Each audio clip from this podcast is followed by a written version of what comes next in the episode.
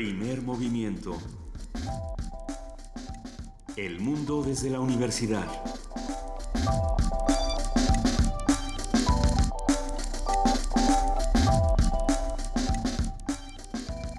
Muy buenos días, son las 7 de la mañana con 6 minutos, hoy es miércoles 10 de mayo y estamos iniciando primer movimiento, querido Miguel Ángel Quemain, ¿cómo estás? Muy bien. ¿Cómo estás, Lisa? Qué gusto compartir la mañana contigo, como lo hacemos todos los días. El día de hoy, Juana Inés de ESA no va a estar con, nosotros, le mandamos un gran abrazo y regresa la próxima semana. No se espanten, tenemos, tenemos mucho que discutir. Eh, sí, por supuesto que eh, estoy prácticamente segura que muchos están el día de hoy celebrando el, Día de las Madres, están hablando de, muchas noticias de lo más interesantes que ocurrieron en, en el país y en el resto del mundo. Hay dos en particular, querido Miguel Ángel, que no sé tú qué opines, pero dentro de mi punto de vista cambiarán mucho el futuro de, del mundo, sobre todo en esta reconfiguración geopolítica constante que se hace eh, día con día. Moon Jae-in gana las elecciones en Corea del Sur. Eh, es importante por muchas razones. Eh, se dice y se ha analizado desde, desde los debates, desde las previas elecciones, que el liberal Moon Jae-in eh, tenía como esta intención, él es del Partido Demócrata y él tenía la intención de retomar el diálogo con, Kim Jong-un de Corea del Norte, lo cual eh, ponía en muchos aprietos tanto a Estados Unidos, a Japón, a China, a todos los que están alrededor, eh, a Rusia, por ejemplo, y, y, nadie sabía si sí ganaba o si no ganaba y finalmente, pues sí, Moon Jae-in ya es presidente de Corea del Sur con un 41.4% de los votos, no es tanto. Bueno, pero sí es una mayoría interesante si lo comparamos con eh, lo que se lleva Angel So, que es un 21.8%, y con Hong Yopo, que se lleva un 23.3%. Eh, ¿Dónde se va a quedar Corea del Sur? Yo creo que esto va a ser interesante de estudiar para ver qué pasa, por ejemplo, con la relación de, Donald Trump y Corea del Sur, con la relación misma de Donald Trump y Corea del Norte y, y digo Donald Trump porque no todos los Estados Unidos están representados por este, por este individuo. Esto se debe a que el día de ayer Donald Trump despidió al jefe del FBI y creo que todos nos quedamos así de, ¿cómo estuvo eso? A ver, ¿qué, qué, qué? Eh, sorprendente lo, que, lo que ocurre, tanto en Estados Unidos como en Corea del Sur, y creo que todo esto eh, va a replantear muchas cosas. El, el director del FBI precisamente eh, se estaba realizando desde ahí una investigación para encontrar estos vínculos Estados Unidos-Rusia con, con, las elecciones y demás, y bueno, pues hasta ahí vamos, querido Miguel Ángel, ¿tú cómo ves? Sí, es, una, es, un, es un despido muy interesante en la política norteamericana, porque bueno, es parte de la, de la seguridad y de la relación con las fronteras este, cercanas y lejanas que el Estados Unidos se ha construido. anoche nuevamente el debate. ¿Lo viste? Sí, claro. ¿Te divertiste viendo el debate? Sí, sí, sí. es, es, es, un tedio profundo ver y una, una decepción el nivel de los debates, ¿no? El debate no debate. sí, sin embargo, el caso de Delfina Gómez sigue siendo un, un, un espacio interesante de reflexión frente a candidatos que le echan un montón ante la enorme este repunte que tuvo una candidata tan modesta en relación a la experiencia que pueden tener política los demás candidatos. Y eh, del Mazo, que bueno, es evidente que hace un señalamiento real al, al mundo empresarial y al mundo político del Estado de México, al señalar que es una mujer sin experiencia, como efectivamente lo es. Lo, la respuesta de Delfina Gómez es muy interesante porque tendrá poca experiencia, pero no tiene la experiencia de robar, ni de mafiarse, ni de los casicazgos que han definido el Estado de México en las últimas décadas. ¿no? fue lo que decía Josefina Vázquez Mota, ¿no? que ella continúa con este ataque de, de Delfina se robó el dinero de Texcoco y bueno, insiste, insiste, vamos a ver de dónde sacamos toda esta información antes de apuntarla así. Pero los debates, bueno, están llenos de, la de fuiste tú, fuiste tú también. La gran ventaja de Josefina Vázquez Mota es que no se ha desmayado. Es, es, una, es, una, es una de las grandes ventajas que tienen esa campaña. ¿no? es, muy fuerte lo que ocurre tanto con, con Josefina Vázquez Mota como con Teresa Castel, que en algún punto de este debate, yo no sé si le pasó a los que hacen comunidad con nosotros y están despertando en este momento, hijo, eh, eh, todos estos comentarios que no sé si eran clasistas, eh, racistas, en algunos momentos misóginos, de, la vestimenta, de cómo hablaban los otros candidatos, sobre todo muy dirigido a, Delfina, ¿no? que dice, eh, eh, quizá este definitivamente no es el camino para llevar un debate. ya sabíamos que este debate no iba a tener lo, que han tenido otros y, nos pasó a todos que estábamos diciendo, bueno, ya quisiéramos tener uno como el de los franceses, pero tampoco se trata de eso, quisiéramos tener uno como el nuestro, uno, uno diferente donde realmente pudiéramos tener eh, propuestas con, con bases, no nada más estar diciendo, y va a haber refinerías y universidades y cosas. Es muy interesante, Luisa, ver cómo este, lo que comentas eh, de la líder empresarial, de la candidata empresarial, es que finalmente hay una especie como de criatura, ¿no? encerrada en ese, en ese mundo este, tan híbrido que, que produce dinero, pero no produce, digamos, no produce un discurso ideológico suficientemente poderoso como para definirse, ¿no? sino es una criatura, un Frankenstein, eh, lleno de prejuicios, como bien lo señalas, misóginos, machistas, religiosos, este, una pobreza intelectual muy evidente en nuestro sector empresarial representado por ella. ¿no? Eh, eso quizá e, es, el gran problema, lo que está revelando no solamente de los partidos, sino también de los distintos sectores de la sociedad. Eh, pero bueno, todos aquí tenemos mucho que decir, tenemos muchísimo que discutir. ¿Qué opinan del asunto del FBI? ¿Qué opinan de Corea del Sur? ¿Qué opinan del Estado de México? Y, y no solamente de eso, de lo mismo que está ocurriendo aquí en nuestra ciudad, en nuestra ciudad universitaria. Eh, nosotros constantemente tenemos este ejercicio crítico y también de autocrítica, así que vamos, vamos a entrarle con todo. Estamos en arroba P Movimiento, en Diagonal Primer Movimiento UNAM y en el teléfono 55 36 43 39. Y Miguel Ángel, estoy muy contenta de que estemos juntos hoy. ¿Qué, ¿qué, Va, ¿qué, va, a pasar? Cuéntame. Pues fíjate, fíjate que bueno, vamos a tener, como señalaste al inicio, el Día de la Madre define muchísimas cuestiones. Una de las cosas que, bueno, vamos a hablar es el tema de la feminidad, de la masculinidad. Y es curioso, una de las notas interesantes del día de hoy es que el festejo de las del Día de las Madres es más sentimental que de aceptación de las mujeres por su contribución en el país. ¿no? Hay una parte más sentimental que está orientada por las culpas, las ausencias, los duelos, la, este, la, falta de consideración sobre un trabajo que sigue siendo invisibilizado por, por todas las consideraciones este, machistas, sexistas que, que, padecemos. ¿no? Eh, en, alguno, en algún punto de, esta transmisión vamos a discutir más este tema, pero bueno, hay que analizar los muchos géneros, las muchas masculinidades, no solamente tenemos una, la misoginia, el machismo, todos estos conceptos que a veces no tenemos... Eh, tan claros y que vamos como recombinando y que por supuesto construyen una, una, una visión de la maternidad muy diferente a la que tenemos. ¿no? Sí. Y vamos a tener hoy en el programa, tenemos una como, como todos los días, la verdad. Tenemos un, programa muy interesante este 10 de mayo. En, en, este miércoles de Héroes y Villanos vamos a discutir eh, los hombres y el feminismo. Vamos a conversar con Patricia Carmona, que es coordinadora de posicionamiento público en Gendes, que es una organización de género y desarrollo dedicada al trabajo contra la violencia de género desde las masculinidades. Hoy es miércoles de activación. ¿Alguien más tiene el cuerpo cortado y se siente medio ronco de, de ser así? Quédense con nosotros porque el biólogo Cuauhtémoc Sánchez director de Cultura Física de la UNAM, nos va a hablar sobre, a ver, activación con muebles. No sabemos qué es esto, vamos a ver, ah, ya nos vamos preparando para el Periscope. Sí, yo me traje mi buró. yo iba a decir que si te trajiste los tenis, pero si es, el, es, el mueble más cercano que tengo. Vamos a ver de qué se trata todo esto. Sí, en el orden nacional tenemos Legislación de la marihuana, un comentario de Alejandro Madrazo, que es director del programa de política de drogas del Centro de Información y Docencia Económica.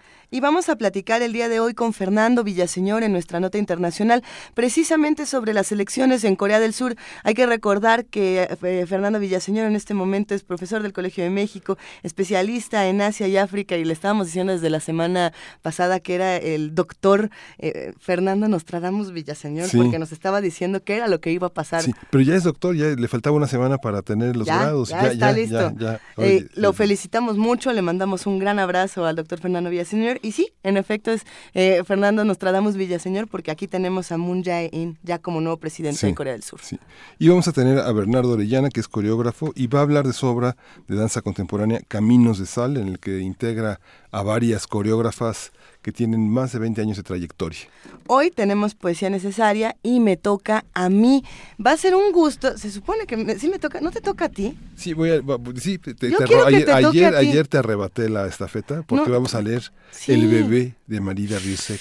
Exactamente. justamente lo que significa ser madre, las dificultades que significa ser madre con todas las con todos los arrebatos contradictorios que significa ese pedacito de carne que está ahí llorando y gimiendo y tranquilo. Ya me estoy... que es el bebé. Ya me estás poniendo nerviosa, Miguel Ángel. Todo va a estar muy bueno y quédense con nosotros porque después de esta poesía necesaria, fenomenal que tiene guardada Miguel Ángel Quemain, vamos a hablar del Sistema Nacional Anticorrupción. ¿En qué va esta discusión? Eh, pareciera que se estancó, pareciera que se olvidó, pero no todos los días se está replanteando lo que ocurre con este Sistema Nacional y con la falta o no falta de un fiscal o con, o con los nuevos eh, perfiles de quienes están por allá. Pero Eduardo Borges, director general de Transparencia Mexicana, esta ONG, nos va a contar más de todo este asunto.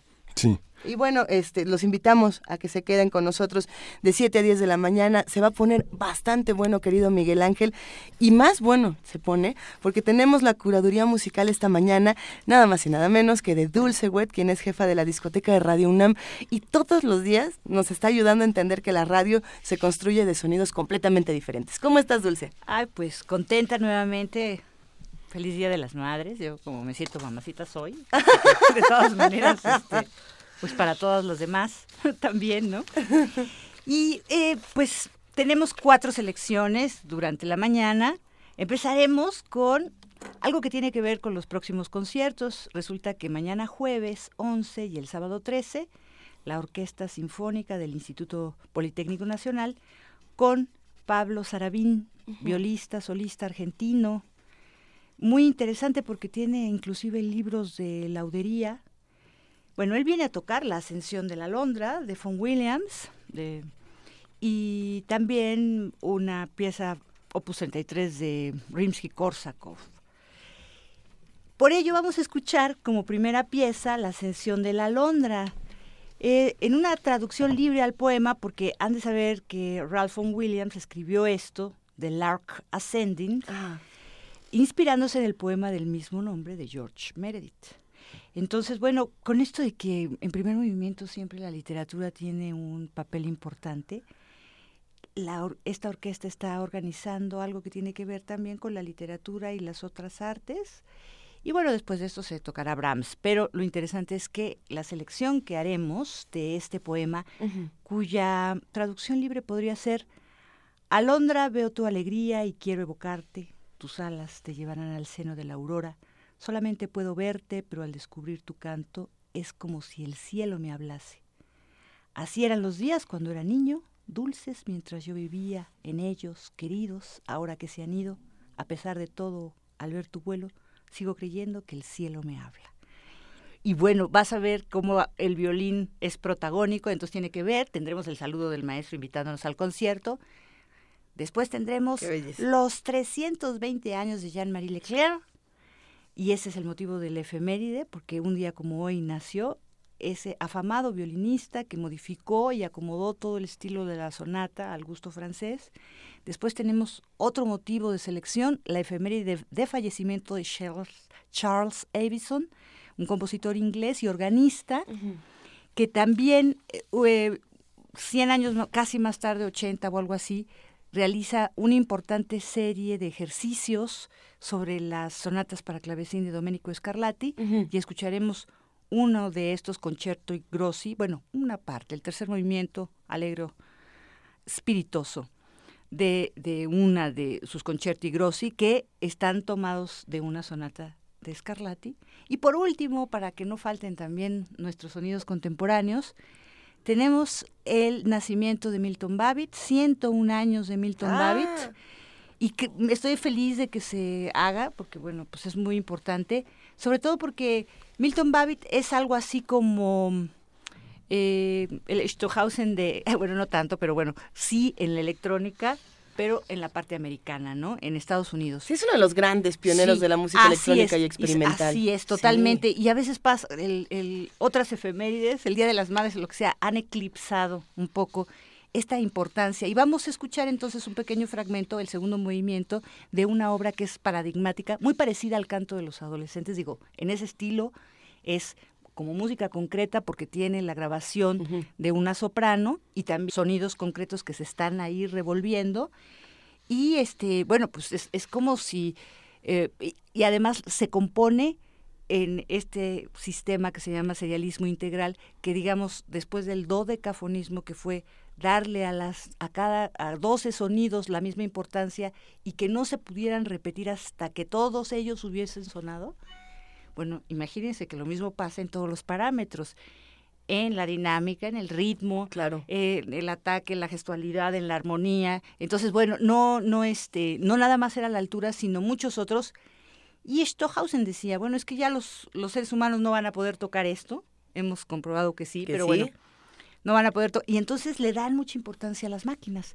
Y entonces esta obra, Filomel, también está construida, así como el canto de los adolescentes, este, con este sistema de serialismo integral, pero con sonidos concretos. Entonces, bueno, pues tendremos un poquito de todo. Ah, ya me dieron ganas de empezar mejor con Milton Babi. no, qué maravilla. los sonidos electrónicos este, a veces necesitan como un platito antes, exacto, varios eh, bocadillos antes de su degustación. Entonces nos, nos, nos vamos de nuevo a la, a la primerita, primerita Dulce. Recuerden ese alondra que sigo creyendo en el que el cielo me habla al ver tu vuelo y que escucharemos un poco también en compañía de los comentarios del maestro Pablo Sarabín. Eres una maravilla, querida Dulce Wet. Muchísimas gracias. Que gracias tengas un a gran ustedes. Igualmente. Abrazo a todos los de discoteca de Radio UNAM.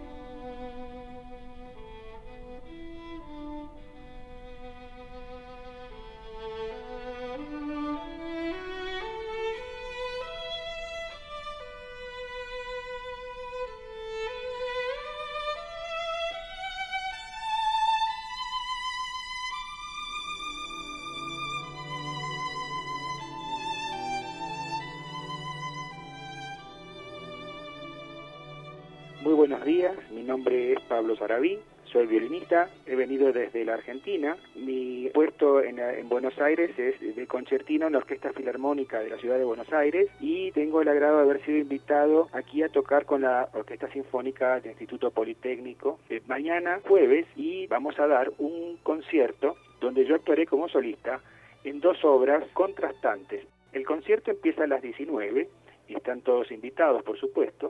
Las obras que me toca interpretar son las siguientes. La primera es una obra del compositor inglés Ralph Vaughan Williams, que está escrita inspirada en un poema del poeta inglés Meredith, que se llama El ascenso de la alondra.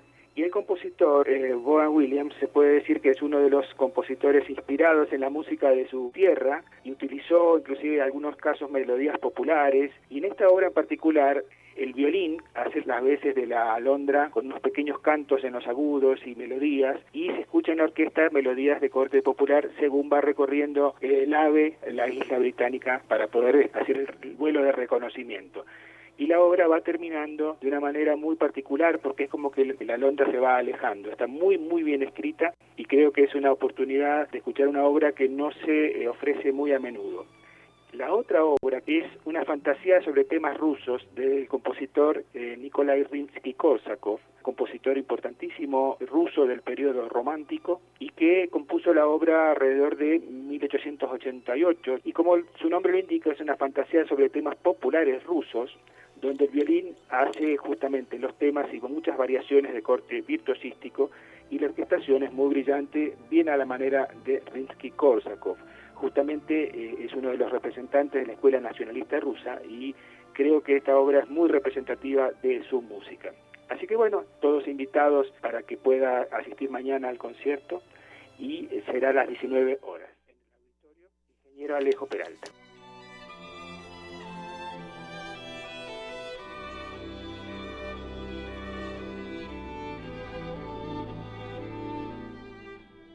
Y pues volvemos a hacer esta invitación jueves 11 y sábado 13 de mayo a las 7 de la noche y a la 1 de la tarde respectivamente. Se va a contar con este, estos conciertos de la Orquesta Sinfónica del Instituto Politécnico Nacional. Así que bueno, todos preparados para estar en el auditorio Alejo Peralta y, y ahora sí que se va a poner muy sabroso. Seguimos aquí en primer movimiento. Quédense con nosotros, llámenos, escríbanos porque vamos a hablar de las masculinidades y es todo un tema.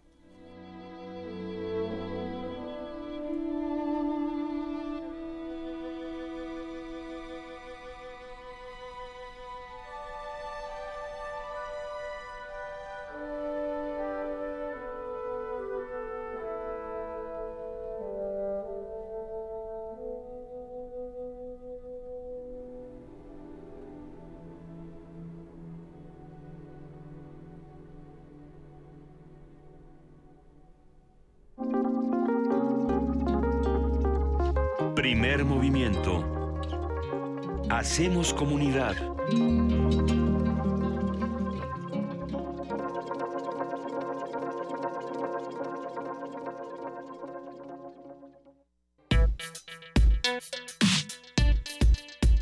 Miércoles de Héroes y Villanos.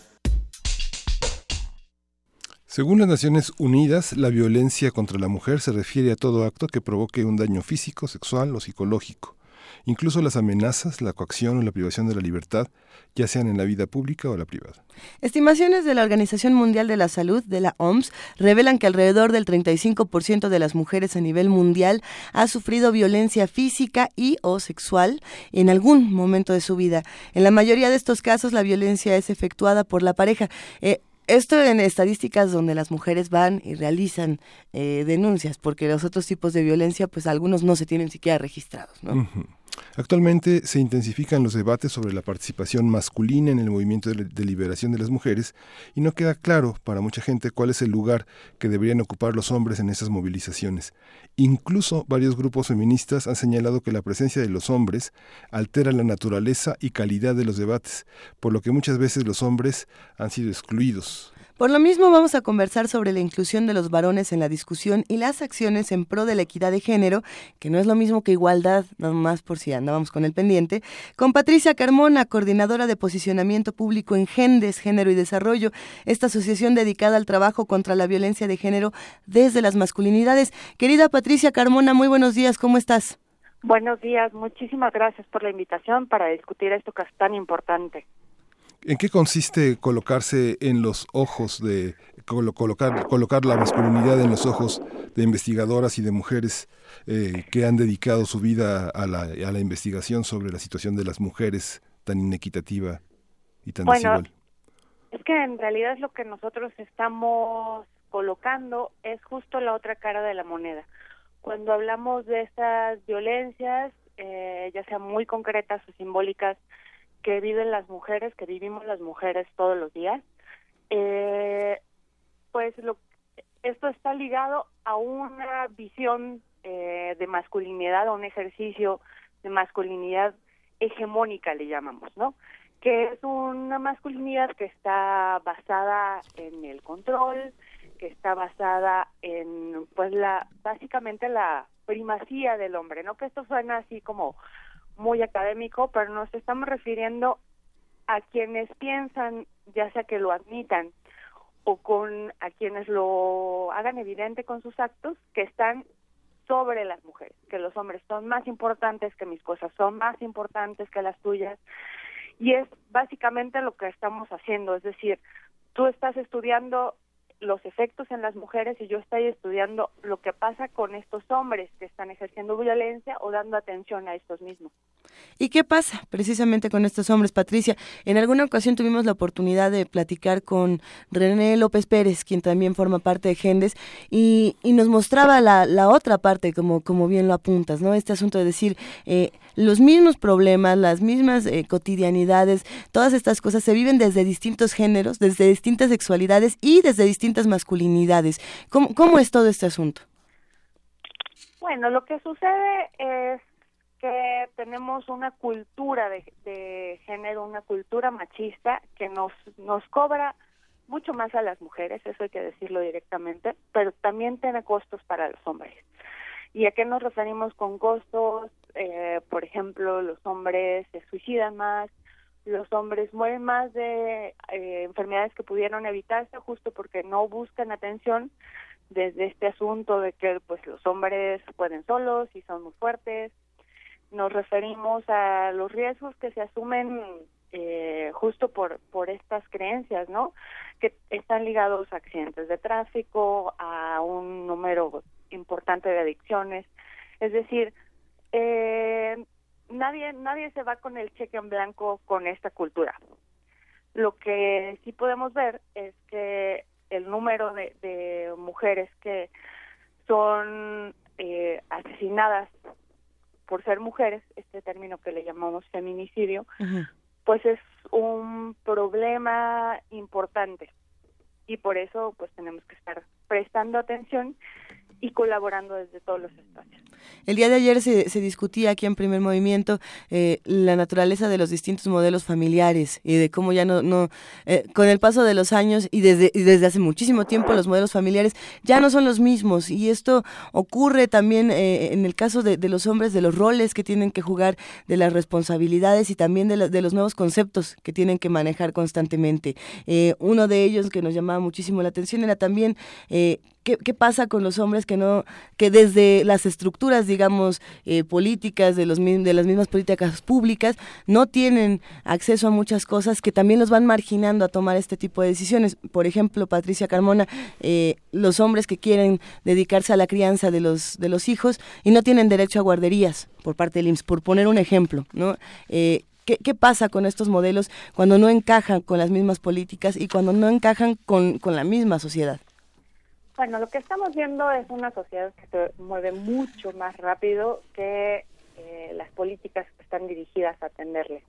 Yo, yo te diría que necesitamos, por un lado, fomentar políticas de cambio cultural, porque los hombres que están buscando ejercer su paternidad desde un modelo distinto o relacionarse con su pareja desde un modelo distinto son todavía pocos, deberían de ser más.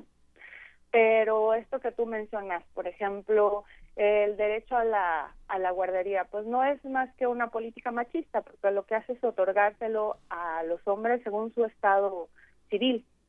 Es decir, si tú no eres viudo, eh, se piensa que tú tienes una pareja que se va a hacer cargo del cuidado de tus hijas e hijos. Entonces, todo esto para evidenciar que lo que tenemos es un grave problema de cultura machista en la que estamos eh, socializados los hombres, por supuesto, nosotras también, hay cosas machistas que nos pasan, eh, porque así nos criaron y hemos tenido una tarea para, para despertar y para individuarnos de esta cultura, pero también las instituciones. Eh, instituciones, por ejemplo, que pues no le prestan debida atención a, a temas que ya, pues evidentemente son un problema público digamos, el territorio de, la, de las diferencias eh, y de los problemas que esas diferencias tienen, ¿cómo, cómo lo vemos en la, en la vida cotidiana? ¿Cómo se, ¿Cómo se expresan en ese tejido tan minúsculo en apariencia, como por ejemplo lo que, lo que vivimos hoy en el transporte público, por ejemplo, la división entre hombres y mujeres, la mayor eh, este, distancia que se toma ahora a la hora de decir eh, piropos, de hablar de, de las personas como se hablaba antes, en un lenguaje que aparentemente no tenía nada de malicia y que eh, vamos descubriendo que incomoda a la mayoría de las personas de, ser percibidos de, de determinada manera, qué alto eres, o qué fuerte estás, o qué flaco estás, o, qué bonitos ojos, o qué cinturada estás, o cosas así, que son ahora lecturas de una enorme incomodidad y de una política incorrecta para, en la vida cotidiana. ¿Cómo lo distinguimos? ¿Cómo, cómo actuamos en ese terreno tan, tan poco legislado, tan que está legislado en, en la mirada propia de cada sujeto?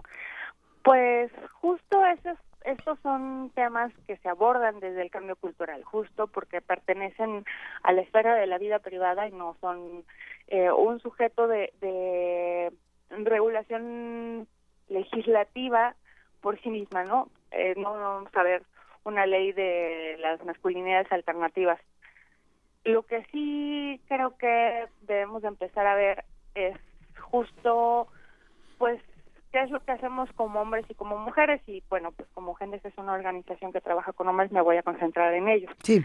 Eh, hay una serie de cuestiones que los hombres hacen porque deben de cumplir con un rol. Justamente. Deben de ser de una manera y si no son de esa manera, pues se les persigue y, y se les ataca.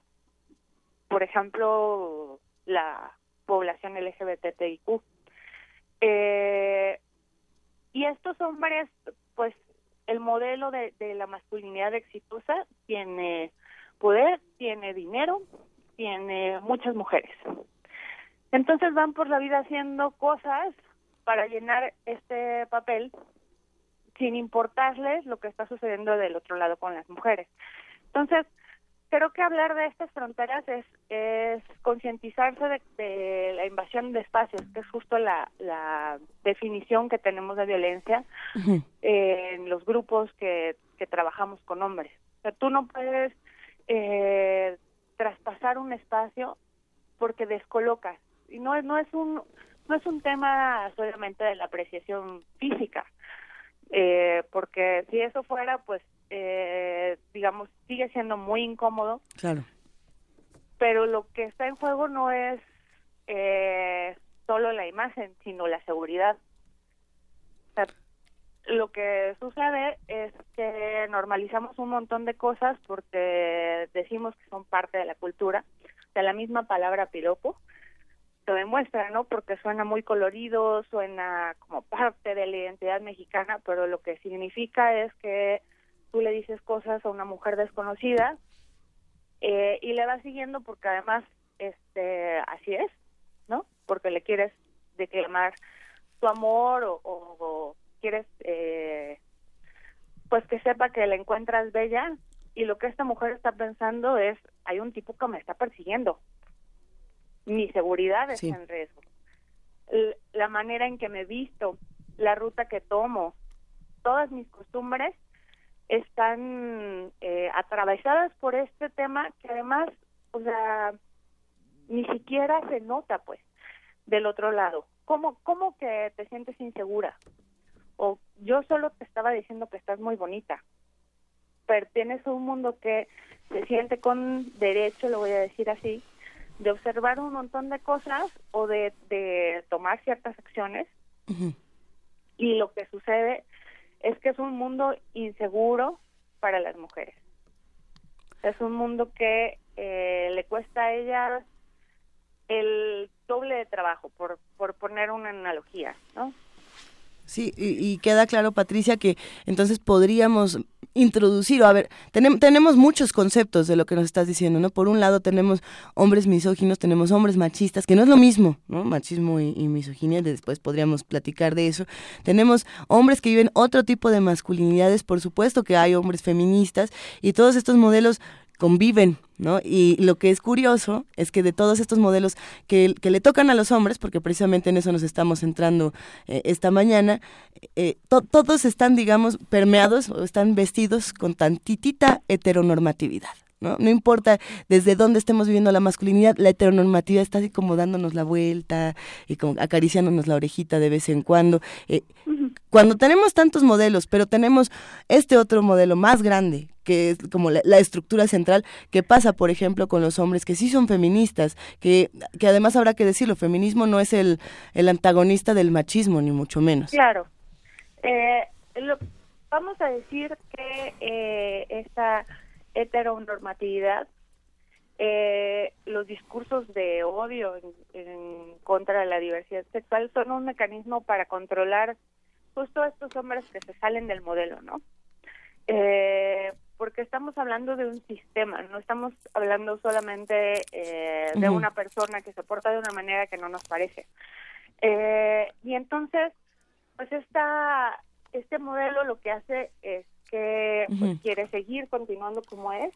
Sí. Y pues tiene grandes costos para quienes se salen de la caja, ¿no? O sea, es muy evidente que cuando hablamos, por ejemplo, de eh, qué está sucediendo con tus emociones, que eh, pues quieres tener una relación de pareja distinta, en términos de, de cosas como, bueno, pues vamos a intentar hacer la mitad en casa, ¿no?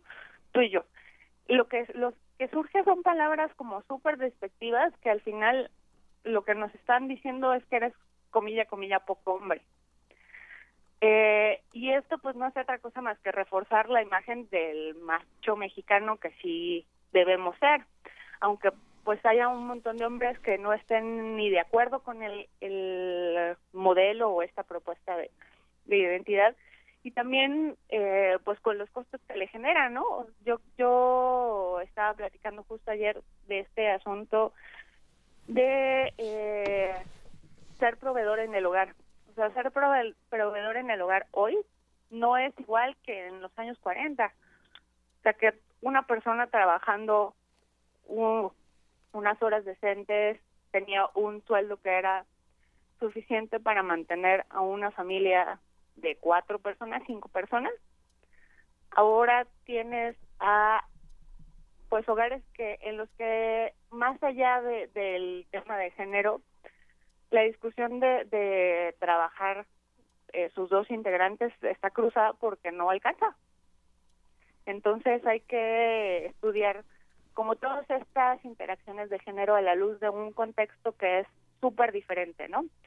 Y eh, seguir insistiendo a los a los hombres, a los compañeros, pues que si bien hay un sistema, hay una cultura que refuerza que tomen este papel eh, específico, pues que tiene que ver con un montón de, cosas en, en, pues sí, en todos los ámbitos de su vida, en cómo trabajan, en cómo se relacionan con sus parejas, cómo son papás, cómo son amigos, cómo son hijos, pues al final, si tú te separas un poquito, puedes ver qué es lo que la cultura te está pidiendo y qué es de verdad, de verdad lo que tú quieres hacer, pues ya tienes medio camino recorrido esta visión, Patricia, ¿dónde la, dónde la podemos, a, qué, dónde podemos acudir? ¿Qué necesitamos leer y a qué programas debemos de, de, con qué programas eh, sociales debemos de relacionarnos para entender mejor estas situaciones? ¿A dónde debemos de ir? ¿Qué, qué ayuda podemos pedir? Porque realmente se requiere asesoría, se requiere ayuda y se requiere pensar como en conjunto y de manera transversal un tema como este, ¿no? Claro, mira, esto se aborda yo creo que con mucha claridad en el tema, o trabajando con las mujeres, todas las, las acciones, digamos, en temas de políticas están dirigidas a su empoderamiento, además de su atención, por ejemplo, si son víctimas de violencia y otra serie de cosas.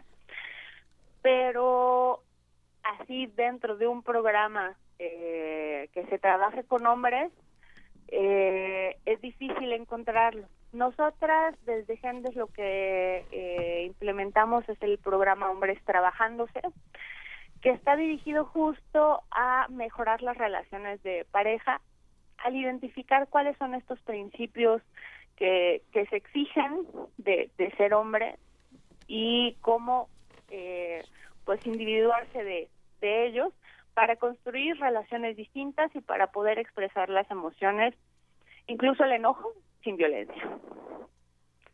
Eh, nosotros a nosotros nos pueden encontrar nuestro sitio web es www.gendes.org.mx nuestro teléfono es 55 84 06 01 y en redes sociales nos encuentran como Gendes AC en Facebook, Twitter e Instagram. Vamos a compartir, por supuesto, toda la información de las redes sociales. Patricia, eh, nos piden por aquí, y creo que también es pertinente, ejemplos de cómo ejercer eh, la las masculinidades de una manera distinta. Ejemplos, digamos, prácticos que todos podríamos, eh, todos y todas podríamos empezar a hacer, es más, desde aquí, desde la cabina o, o desde nuestras casas, desde cualquier espacio.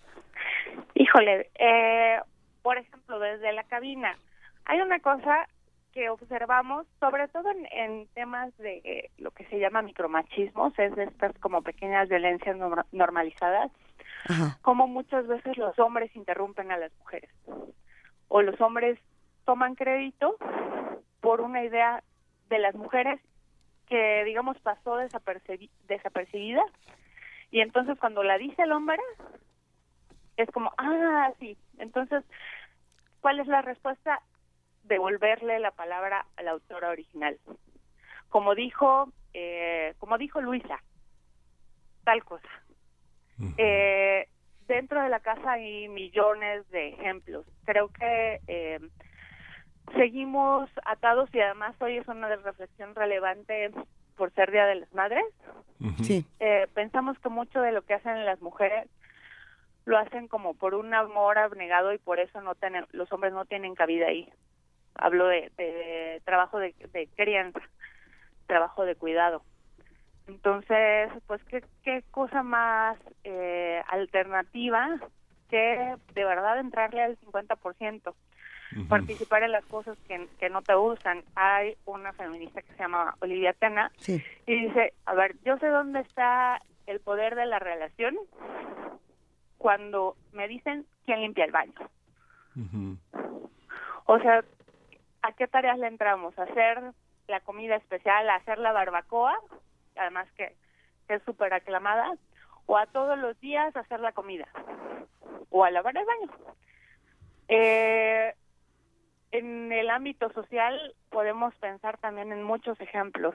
O sea, este asunto de, pues, de verdad aguantarnos eh, decirle algo a una compañera, porque nos parece bonito. No pasa nada si eh, ella se pierde la apreciación de su belleza que tengan los hombres.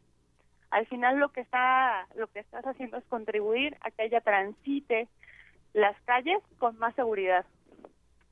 Sí. Entonces, ejemplos hay un montón.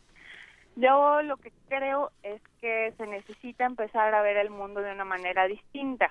Y creo también que hay una cierta sensibilidad para eso. Sí. Y, justo en ese Día de las Madres, eh, veíamos las, las frases en, en, redes sociales, ¿no? Que definen a algunas madres de, de, los usuarios que dicen, este, espera, te vas a ver cuando llegue tu papá, ¿no? Son así como muchos ejemplos que definen hoy en, en, redes las frases que, que recuerdan a, a, la mamá de los usuarios y que están muy vinculadas a la cuestión de género. Patricia, le, agradecemos muchísimo esta, esta conversación y bueno, vamos a estar muy siguiendo muy de cerca el trabajo de Gendes, que es una de las organizaciones, una asociación dedicada al trabajo contra la violencia de género desde la masculinidad y le agradecemos muchísimo esta, este diálogo eh, y esta presencia en primer movimiento. Gracias a ustedes. Un gran abrazo, Patricia. Abrazos de vuelta. Vamos a escuchar música. Sí, hay muchos comentarios por aquí en redes sociales hablando de los hombres feministas, de, de las mujeres machistas también. Eh, por aquí Jorge Rueda nos decía, ah, qué bien hablar de masculinidades, haría falta ahondar, incidir más en nosotros, no estaría mal que se hablase con un hombre. Eh, sí, en efecto, en Gendes lo que es muy interesante es que son hombres y mujeres los que están promoviendo el, el feminismo, no solamente las mujeres, porque es algo que se tiene que hacer eh, en comunidad, así como se hace primer movimiento. Por lo mismo, vamos a escuchar música en este momento. Tenemos parte de curaduría musical. No. la escuchamos ahorita? ¿La dejamos tantito descansar? Sí. Ah, bueno, seguimos por acá. Voy, a sacar mi buró.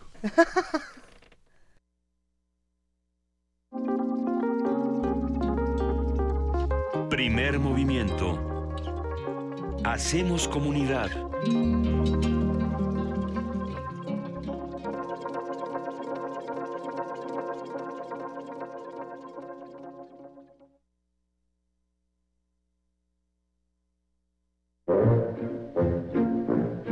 nutrición y activación.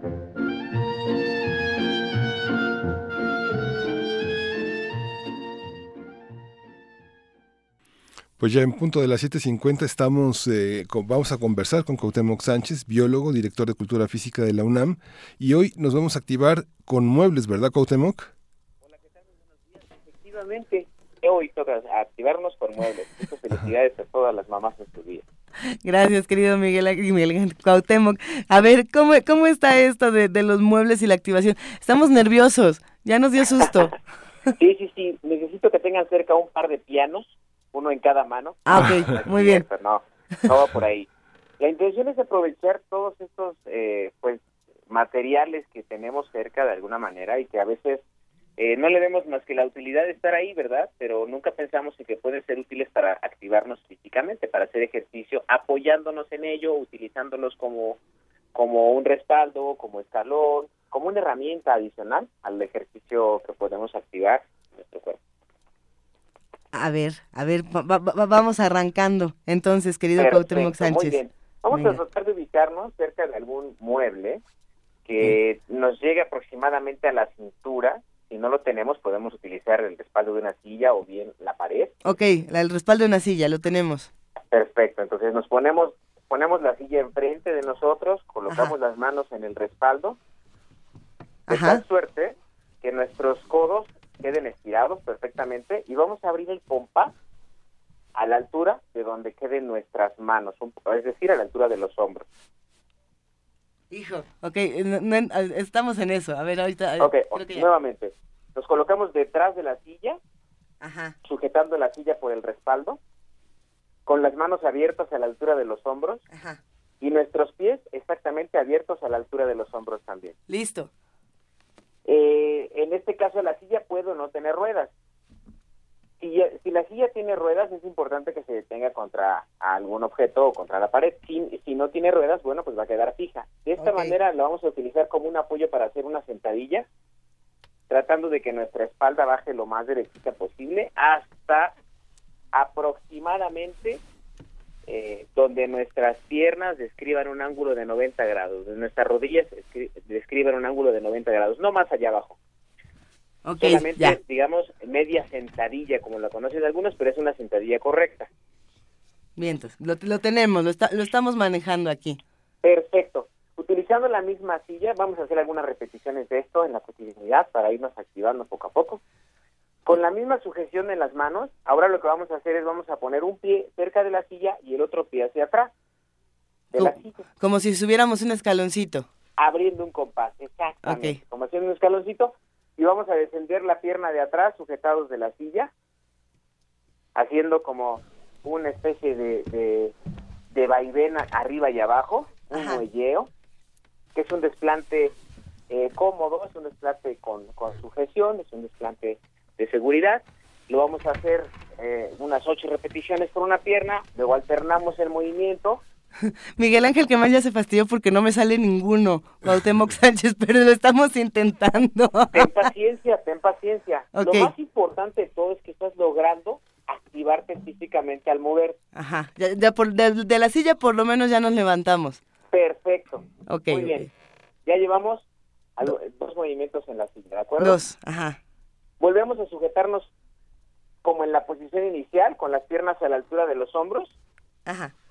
Y ahora lo que vamos a hacer es que vamos a desplazar nuestros pies un poco más hacia afuera, dejando como un triángulo nuestras piernas.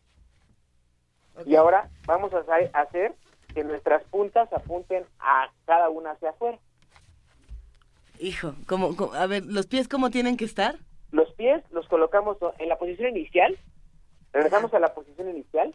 Sí. Entonces sujetamos la silla y los pies a la altura de los hombros. Abrimos un poco más el compás en esta nueva posición. Ajá. Un poquito más, digamos la distancia de un pie y medio a lo, a lo ancho, no a lo largo. Y ahora giramos las puntas de los pies hacia afuera. Ok, ok. Apoyados sobre los talones. Ajá.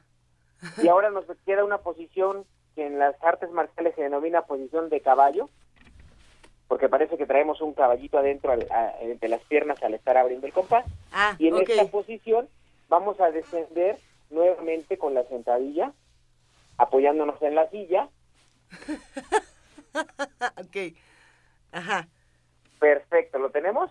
Sí, sí, sí, sí. Muy bien, ahí vamos muy bien. Ahora, vamos a voltear la silla para que el asiento nos quede de frente, ya no nos queda el respaldo, sino nos queda el asiento. Ok. Vamos a colocar con mucha seguridad y con mucha calma, vamos a colocar el talón encima del asiento. Ajá.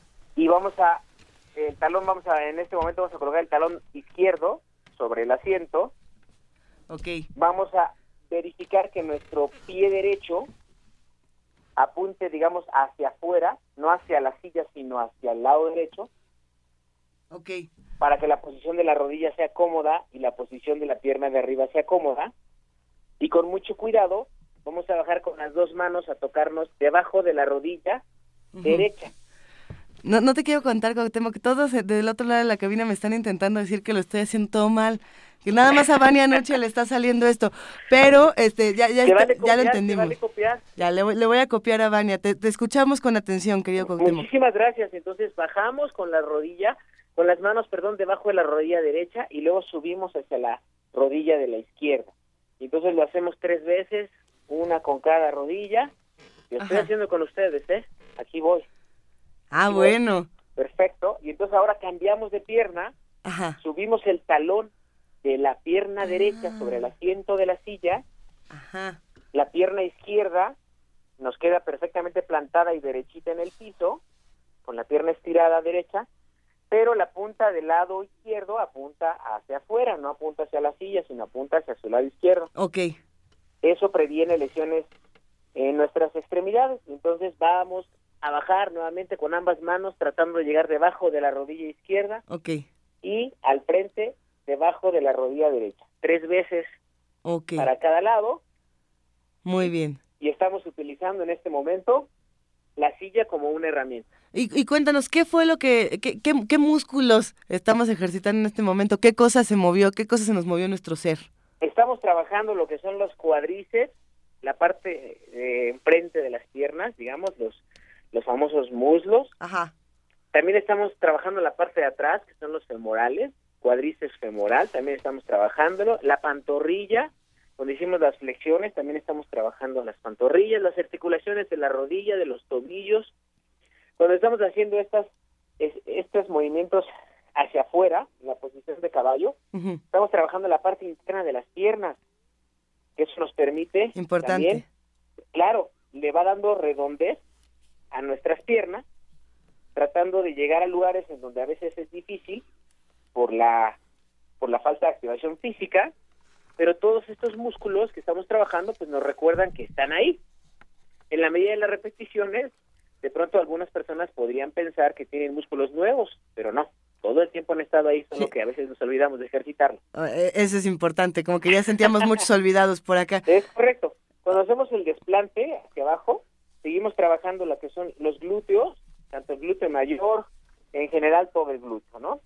Luego hacemos la del estiramiento de la rodilla, estamos trabajando un poco de flexoelasticidad, desde nuestra cintura hasta nuestras piernas para que se puedan estirar. Y a veces es muy recomendable este tipo de movimientos, sobre todo para aquellas personas que de alguna manera pues pasan gran parte del tiempo sentados, este, sin poder pensar en que pueden activarse físicamente. Querido Cuauhtémoc, cuéntanos por favor cómo, cómo y dónde podemos encontrar más información de todo lo que nos estás contando, porque en redes nos están pidiendo ya tu, tu contacto para, para buscar videos, para buscar imágenes y ponernos a- activos eh, con muebles y en casa.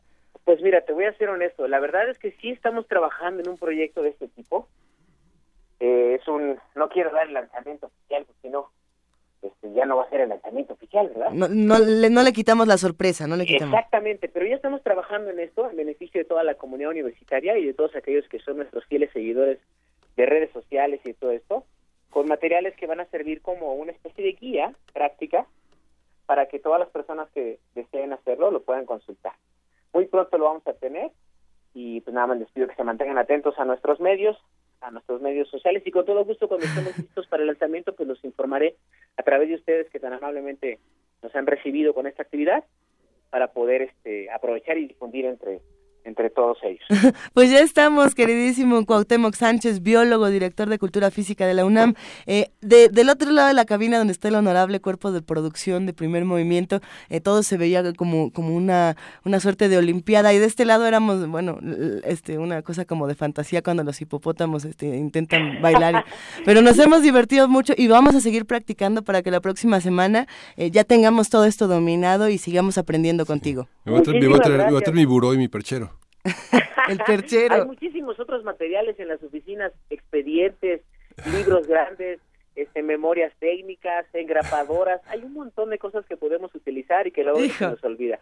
Ojalá, a lo mejor si quieren la siguiente oportunidad vamos a aprovechar eh, el espacio para hablar acerca de una caminata productiva. Hijo, buenísimo. Muchísimas gracias, gracias. Que tengan un excelente día. Felicidades a todos y a la producción que no se haga, que también se puedan hacer ejercicio en los comerciales. Ellos son los meros meros. se la saben de todas, todas. Son los cuerpos moldeados de primer movimiento. gracias, Cuauhtémoc. Vamos a una pausa. Volvemos. Hasta pronto. Hasta luego. Primer movimiento. Podcast y transmisión en directo en www radiounam.unam.mx.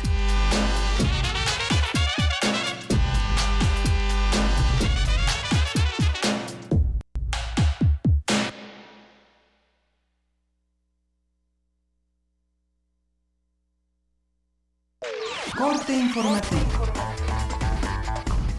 La UNAM Yair Piña, estudiante de la Facultad de Ciencias de la UNAM, forma parte de la primera misión latinoamericana que trabaja en una simulación a Marte en el desierto de Utah. Nacional. Representantes del gobierno federal y padres de los 43 normalistas desaparecidos de Ayotzinapa sostuvieron un encuentro para analizar los avances de la investigación. Alfredo Higuera, fiscal especial del caso, se comprometió a profundizar en las cuatro líneas de investigación prioritarias para los familiares de los estudiantes. Lo que se busca es poder dilucidar cada uno de los puntos torales del caso. Hay una gran necesidad de resolver cada uno de los temas. Y por muy laborioso que sea el trabajo, y exhaustivo como tiene que serlo además, estaremos resolviendo cada uno de esos rubros. Creo que es lo menos que merecen las víctimas. Por su parte, Vidulfo Rosales, abogado de los familiares, dijo que continuarán en las mesas de diálogo con las autoridades del gobierno federal. Creo que hemos avanzado de manera considerable. Vamos a seguir con estas mesas de diálogo para que sigamos eh, profundizando. Creemos que vamos con, con, buenos resultados. No estamos quitando el plantón, el plantón, la protesta se va a mantener. La Suprema Corte de Justicia de la Nación determinó que es válido que se aplique la prisión preventiva a adolescentes mayores de 14 y menores de 18 años cuando sea necesario. Es el ministro presidente Luis María Aguilar. Veo el resguardo domiciliario como una medida posible menos restrictiva cuando las condiciones así lo justifiquen.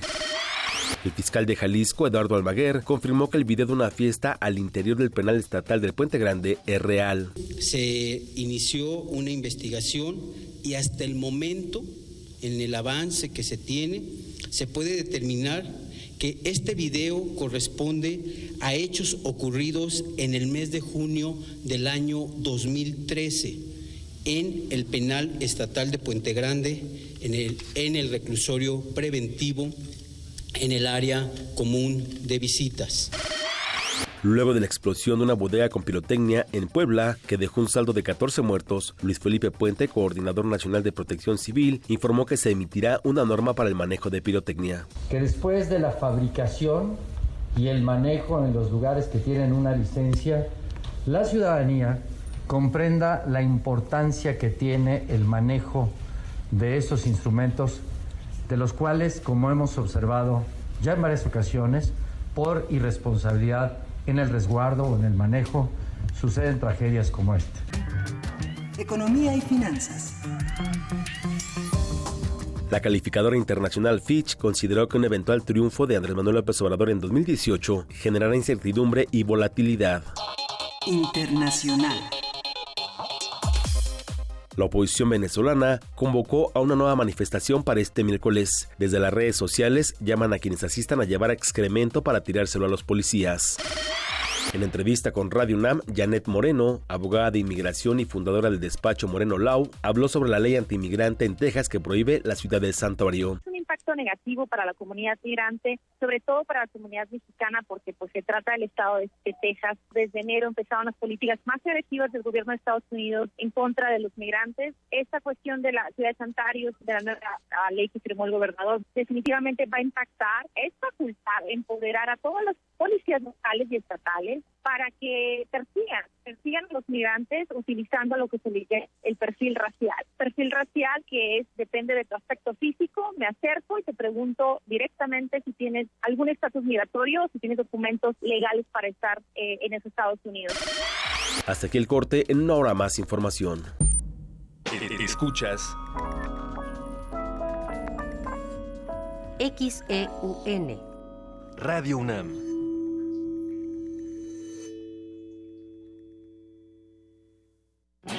En un mundo desigual e intolerante, ¿cuál es la línea que nos separa del otro? Sin margen. Borramos fronteras. Acompaña a Luisa Iglesias y conoce los ecos de la diversidad social. Todos los jueves a las 12 del día por el 96.1 de FM. Radio UNAM.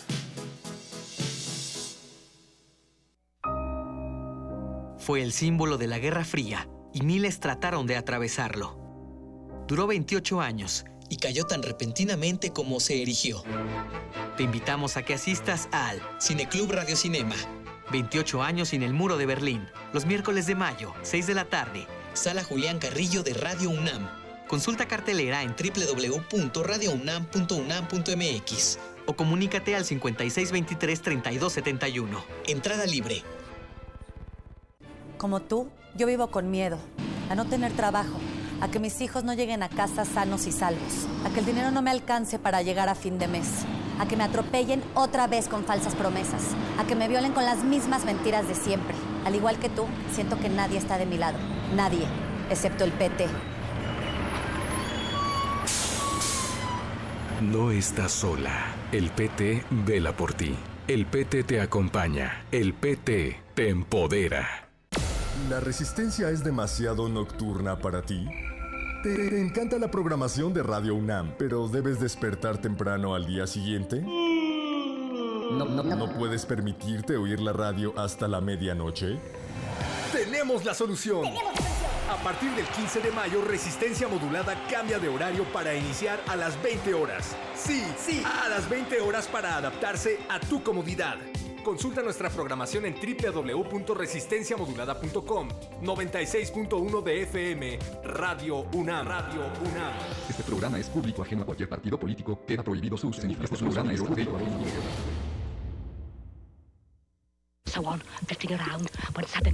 Una galería para descubrir sonoridades del mundo poco conocidas. Abre la puerta del Gabinete de Curiosidades. Serie que recupera y analiza audios y grabaciones de diversos archivos sonoros. Domingos a las dos y media de la tarde con Frida Saldívar y Luisa Iglesias. Somos coleccionistas de sonidos. 96.1 de FM. Radio UNAM. Náhuatl, Mixteco, Maya, Celtal, Tzotzil, Zapoteco, Otomí. Las lenguas originarias de México reunidas en un espacio de interculturalidad. Calme Cali. Calme Cali.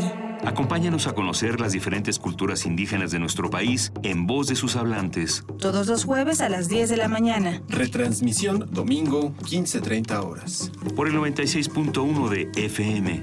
Radio UNAM. El Museo de Arte Carrillo Gil abre sus puertas a una muestra histórica, Orozco y los Teules. En ella recrea la exposición de 1947 del pintor y muralista José Clemente Orozco sobre la ocupación española de lo que hoy es México y que se montó en el Colegio Nacional. 43 de las 60 pinturas, dibujos y acuarelas que se exhibieron entonces están hoy en la muestra. El Museo de Arte Carrillo Gil se encuentra en Avenida Revolución 1500, San Ángel. En la UNAM se escriben historias de éxito. En Fundación UNAM hacemos que estas historias sean posibles ya que becamos anualmente a más de 68 mil universitarios. Súmate 5340-0904 o en www.funam.mx. Contigo hacemos posible lo imposible. Testimonio de oídas. Música nueva en voz de sus creadores.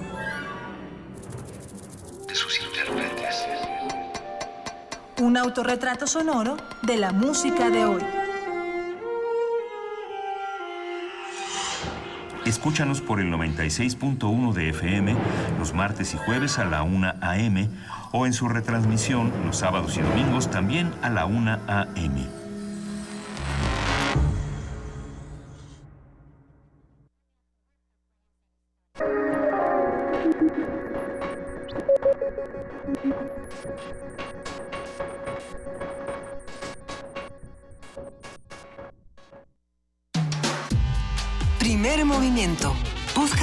transmisión en directo en www.radiounam.unam.mx.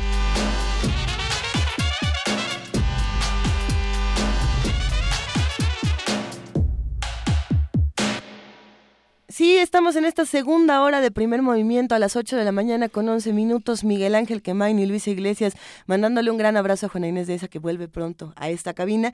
Y también, querido Miguel Ángel, leyendo muchos de los comentarios que, que tenemos en redes sociales, sobre todo hablando de este tema de las masculinidades, del género, de cómo se relaciona esto con el Día de las Madres, de qué tipo, eh, que cuántas, cuántos tipos de madres existen, por ejemplo.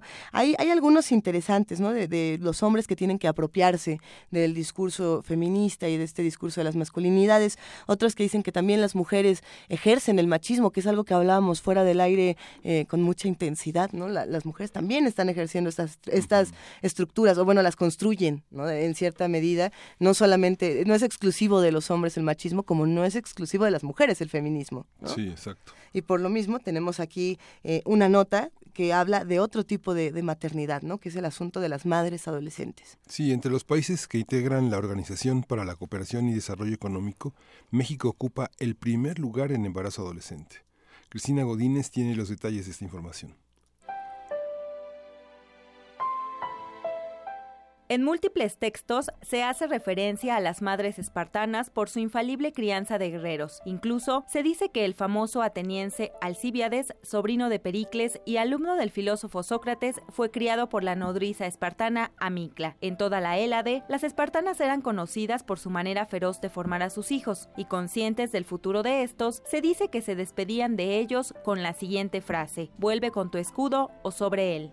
Aunque la forma de crianza ha cambiado, lo cierto es que la maternidad es un concepto vigente. En México, el Día de la Madre fue propuesto por iniciativa del entonces secretario de Educación Pública José Vasconcelos y el periodista Rafael Alducín, fundador del diario Excelsior, con el fin de rendir un homenaje de amor y ternura. Sin embargo, Kenia Sánchez, académica de la Escuela Nacional de Trabajo Social, señaló que existe una dualidad entre la violencia hacia la mujer y la imagen sagrada que se tiene de ella. Tiene que ver con eh, los estereotipos de género y los valores que se le asignan a las personas, ya sea eh, porque nacieron con una vagina o con un pene. Se sigue atribuyendo y generando una idea monopólica de que las mujeres son las que brindan cuidado, de que las mujeres por sus funciones biológicas, inclusive eh, de procrear, pues ha generado un impacto muy fuerte en los costos sociales de ser madre y que yo lo vincularía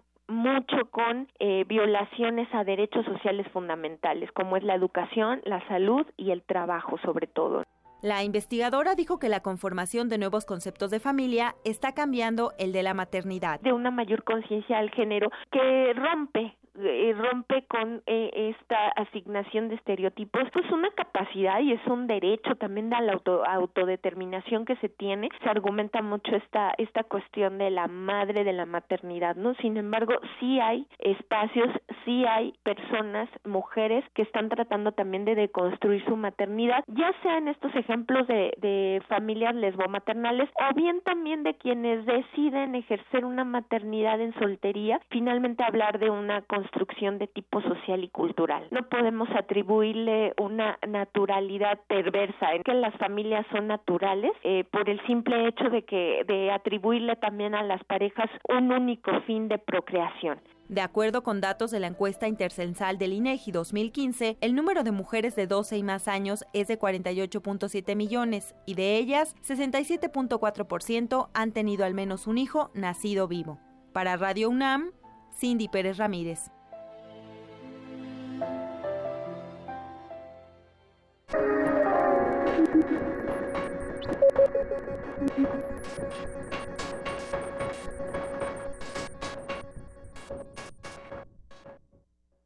Entre las invitaciones que recibimos, una es una convocatoria que es Latitud dos, este 2017 para pintar la fachada de cuatro de los librobuses, camiones que se transforman en librerías móviles y que recorren los municipios del país donde la infraestructura de librerías es escasa. La participación es abierta, gratuita, sin límite de edad, para diseñar y pintar una pieza de graffiti de 4.5 por 1.6 metros en la parte exterior de un librobús.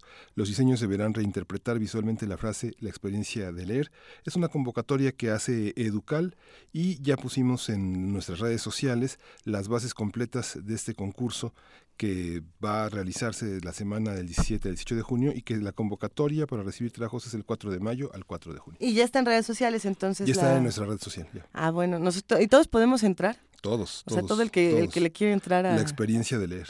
Ah, está buenísimo. De leer, ¿no? De leer. No de leer, ¿no? No de leer. E-, ese, ese todavía se nos quedó, ¿verdad? Eso de Sí. qué, qué vamos a leer y qué vamos a leer. Pues Eh, algo interesante. Vamos a entrarle a esta convocatoria todos juntos. Quédense con nosotros, tenemos mucho más. Y nos están recordando en redes sociales algo que nos hizo amanecer a todos de muy buen humor y que nos puso muy, muy felices. Lelutier es el premio Princesa de Asturias de Comunicación y Humanidades de este año, de este 2017.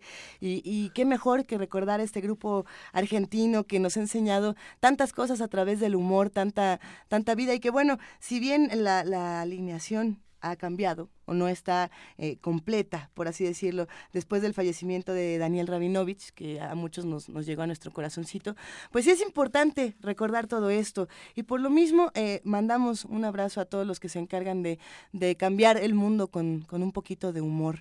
Eh, tenemos música por aquí, tenemos efemérides, eh, muchas efemérides que nos dejó nuestra queridísima amiga Dulce Wet, la directora de la discoteca de Radio UNAM, y una de ellas es los 320 años de Jean-Marie Leclerc, este compositor, violinista y bailar- bailarín francés.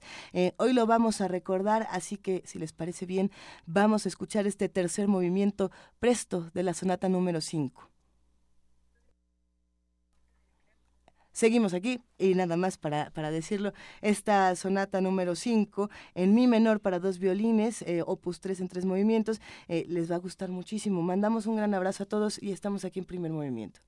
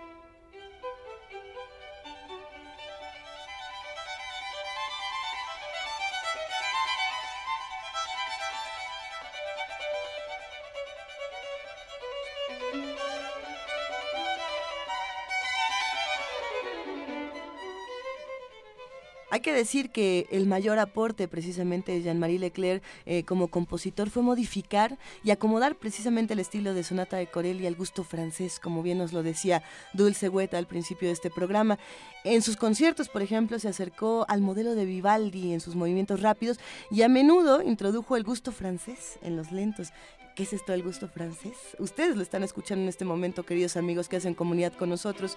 Y sí, es importante recordar en 10 de mayo no solamente las efemérides tradicionales, sino también los 320 años de, Jean-Marie Leclerc.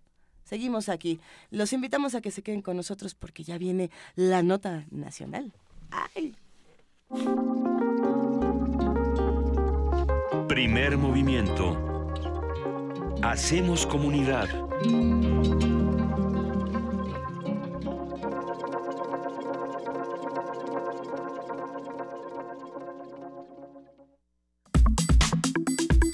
Nota Nacional. El pasado 28 de abril, el Pleno de la Cámara de Diputados aprobó con 371 votos a favor, 7 en contra y 11 abstenciones la minuta por la que se reformará la Ley General de Salud y el Código Penal Federal para permitir el uso medicinal y científico de la marihuana en México. El sábado pasado, en el marco de la, de la decimoséptima marcha por la legalización de la marihuana, miles de personas marcharon de la Alameda Central hasta el Monumento a la Madre, en la Ciudad de México, por supuesto, para exigir a los legisladores que se avale, estuve a punto de leer alave, pero no es avale, el consumo de la marihuana con fines recreativos. Sí, vamos a hacer un balance de esta discusión sobre este tema, qué se ha logrado, qué falta y cómo se inserta en la vida nacional. Incluso hay este, gente que ha, que pide que se incluya en el cuadro básico de medicamentos del IMSS. Eh, aparecieron eh, varias notas alrededor de esa petición. Y tenemos en la línea a Alejandro Madrazo, quien es director del programa de política de drogas del CIDE, del Centro de Investigación y Docencia Económica. ¿Cómo está Alejandro? Buenos días. Buenos días Miguel Ángel, buenos días Luisa. Muy, muy contento de estar con ustedes. ¿Cuáles son los temas que hay que discutir en torno a esta, a esta entrada de un, eh, de un psicotrópico como la marihuana en, el, en, en, la, en, la, minuta que se reforma la Ley General de Salud y el Código Penal para, para poder usarla de manera medicinal y científica? A ver, lo primero que hay que decir es que este sí es un hito muy relevante en la regulación de las drogas en México, en la medida en la que consiste en el primer paso en la dirección correcta para construir una política de drogas racional y adecuada a las necesidades de nuestro país. A ver, ¿cómo, ¿cómo está esto? a ver, ahí te va. Hasta el día de hoy, hasta, bueno, hasta el día de hoy, hasta, hasta ahora, hasta la aprobación de esta ley, México se había esmerado por tener el régimen quizá más prohibicionista de la marihuana en el mundo. Y, me explico. Eh, mientras que los tratados internacionales prohibían específicamente la flor de la marihuana, que es la que contiene los cannabinoides, el THC y el CBD. En México, nuestra legislación hacía rajatabla, burdamente, criminalizaba la planta completa, o sea, la planta de la punta de una hoja a la punta de la raíz, aunque solo la flor tiene eh, estupefacientes, vamos, efectos estupefacientes o psicotrópicos, como dice la ley, solo la flor, la planta entera la prohibíamos. O sea, todos los usos industriales de la planta, que son muchos, textiles, papel, etcétera, no se este, no se permitían por puro prejuicio, por una literal una satanización de la planta. Mucho menos se reconocían los usos medicinales. Este cambio es importante porque es el primer paso en la dirección correcta y la dirección correcta es regular a la planta en función de la realidad y no de nuestros prejuicios morales o de este el susto eh, eh, vamos heredado de, la satanización de la planta en la que hasta el siglo XIX todavía se hablaba de que de que eh, era el vehículo mediante el cual el demonio poseía a las personas entonces por primera vez tenemos una norma razonable que habla de la realidad y la realidad es que la marihuana tiene usos médicos tiene usos médicos importantes.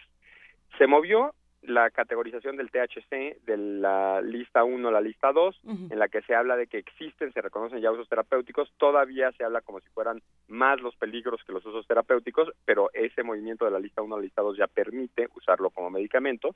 Este, mm, vamos, no se está reconociendo plenamente todas las, eh, vamos, las virtudes medicinales de la planta, pero ya se están reconociendo en alguna medida y eso es muy importante. Ahora, Por otra parte, hay que decir que es un pequeñísimo paso, es un pequeñísimo paso para lo que tendríamos que hacer, que es a toda la planta regularla a partir de lo que sabemos, de la evidencia, de, de los hechos y no de los prejuicios morales. O sea, sí tenemos que darnos cuenta que la, la ley sigue siendo un poco esquizofrénica en la satanización del uso personal, recreativo, este, y el reconocimiento del uso eh, médico a la vez. O sea, sí debemos de estar pensando ya en el siguiente paso.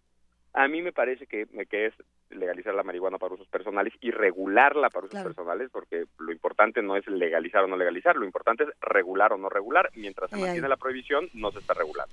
Sí, el, el asunto que también discutíamos cuando estábamos pensando en esta nota era eh, en este pequeño paso, en este pequeñísimo paso, como bien lo mencionas Alejandro, eh, tenemos, digamos, la, la ley como la conocemos, pero en las letras chiquitas siempre están eh, estas regulaciones y estos cambios de lo más Ah, claro. exóticos que hacen que las Sí, cosas sí, sí. que vemos como un gran paso se vuelva un pequeñísimo o a veces un paso hasta, hasta para atrás, ¿no? ¿Qué pasa Sí, entonces con esto? A ver, eso va a depender de los próximos, creo que 180 días, establece la ley en que la Secretaría de Salud tiene que emitir la reglamentación de cómo se pueden obtener permisos para cultivar, para recetar, para producir la marihuana.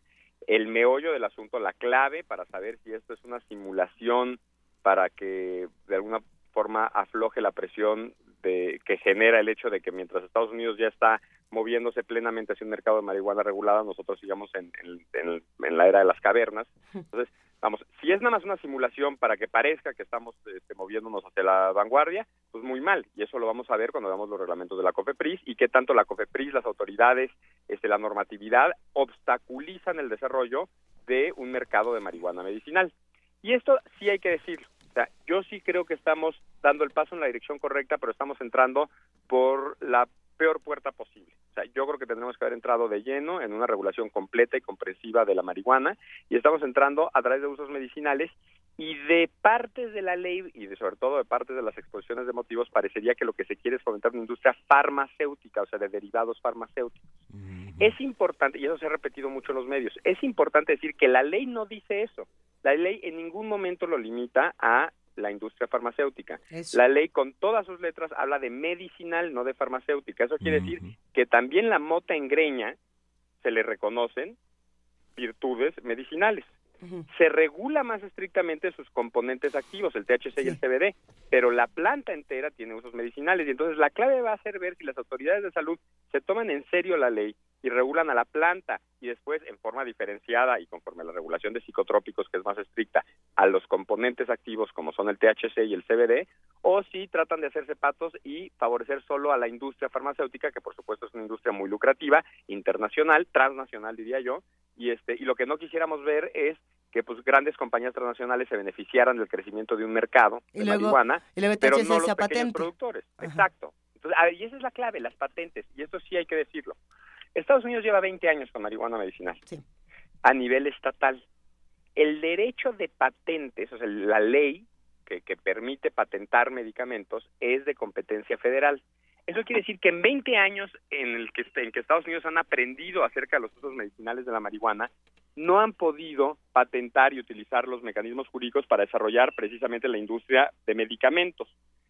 México sí está legalizando a nivel federal y en consecuencia sí van a tener acceso a las patentes, al derecho de patentes, a la propiedad intelectual y eso nos da a nosotros una ventaja comparativa importante para generar una industria, aquí sí, de, de farmacéuticos derivados, este, que puede ser muy importante y muy lucrativa. Para darte solo un ejemplo, este, tú podrías desarrollar una pastilla con puro CBD y cero THC, o sea, que no te ponga, que no te intoxique, que no te altere los sentidos, pero que sea un fuerte analgésico, un analgésico muy ef- eficaz, incluso para migrañas muy potentes y sin efectos secundarios. O sea, te estoy hablando de una pastilla que podría reemplazar a la aspirina y que en Estados Unidos no pueden patentar porque a nivel federal es ilegal y que aquí sí podríamos patentar. Imagínate lo que sería una industria farmacéutica nacional si aquí desarrollamos el sustituto de la aspirina al futuro. Estamos en condiciones de hacerlo ahorita. Va a depender mucho de qué tan eh, en serio se tome la Secretaría de Salud la, la oportunidad que implica para México tener esa ventaja comparativa. Y hay que decirlo, estamos ya en una situación en la cual si el año pasado hubiéramos legalizado cuando se propuso inicialmente esta ley, habríamos sido los primeros y tendríamos una ventaja comparativa importante. Nos tardamos un año y perdimos la ventaja. Canadá ya ahora nos lleva ventaja. Pero aún así estamos bien posicionados para tener una- un desarrollo industrial importante. Entonces yo te diría las dos cosas claves ahorita, eh, y están, como bien lo dices, en la reglamentación secundaria, van a ser, si tratan de hacerse guajes y reprimir el uso de la marihuana, de la planta en greña, o sea, de la flor seca, y solo fomentar la farmacéutica, eso es un error y además es contrario a lo que dice la ley. Y segundo, si van a tener trámites que sean razonables para fomentar el desarrollo de una industria nacional en la cual podamos nosotros ser productores y no solo productores, sino desarrolladores de medicamentos patentables que en su momento pueden ser de enorme valía en un mercado internacional. Medicamentos patentables. Y esta, esta, esta visión, ¿cómo, este, Alejandro, cómo, cómo contrasta con todos los esfuerzos, digamos, que en otros ramos ha hecho la Universidad de Chapingo, por ejemplo, para, en términos de herbolaria mexicana, incluso nuestra propia universidad, en, términos de trabajar con plantas que no son prohibidas y que entran en esta dinámica que tú estás estableciendo y que es ejemplo para, para pensar la riqueza eh, herbolaria mexicana? Mira, lo primero que tengo que decir es, para serte honesto, es que yo no conozco bien el programa de la herbolaria mexicana de, de Chapingo y me lo resaltas y me llama mucho la atención y tendré que investigarlo. Pero te diría lo siguiente.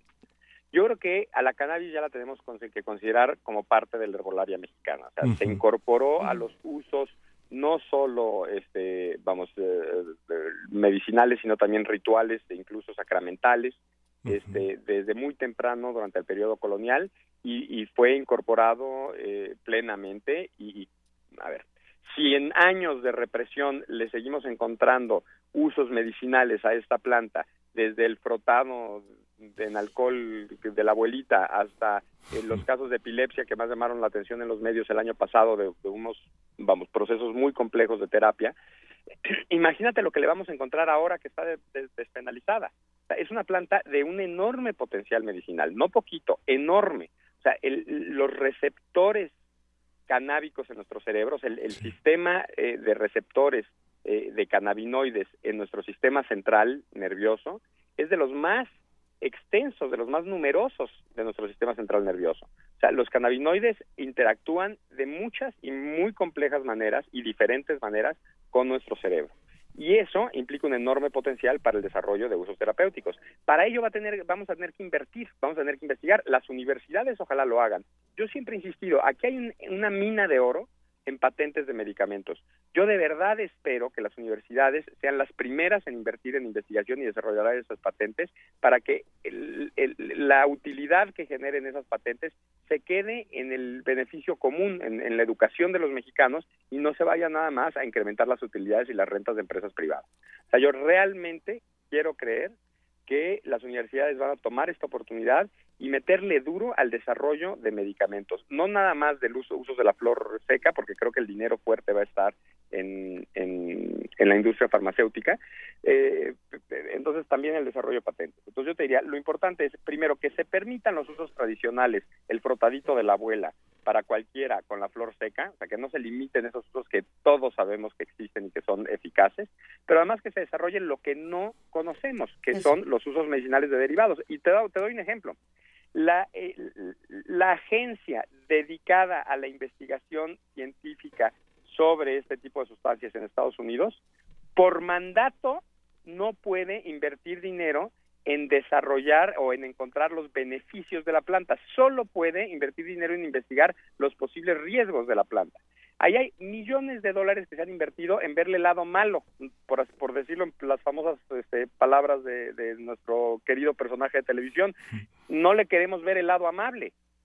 Si, le- si ahora que la legalizamos le, le invertimos dinero a verle el lado amable, yo estoy seguro que vamos a ver el desarrollo de un, una enorme gama de medicamentos que puede ser potencialmente el desarrollo de una industria farmacéutica nacional de enorme valía. Ojalá sean las universidades y concretamente las universidades públicas quienes se beneficien, porque tienen la capacidad de hacerlo, del desarrollo de esa industria farmacéutica y no sea nada más este, una, un botín de, de- las empresas farmacéuticas transnacionales. Claro. Por supuesto está bien que se desarrolle una industria que genere recursos este, privados y, y que sea competitiva, pero nuestras universidades, a diferencia de, por ejemplo, Jamaica, que también la legalizó hace, hace ya un par de años, o Uruguay, que la legalizó hace tres años, nuestra, nuestra, nuestras universidades cuentan con la tecnología y con el cuerpo de científicos como para desarrollar, desarrollar este tipo de medicamentos. En ese sentido, nosotros tenemos una ventaja comparativa frente a Jamaica o Uruguay. A ver, eh, por supuesto que esto va a generar toda una serie de controversias. eh, siempre hay, hay una parte que dice, bueno, no podemos patentar, digamos,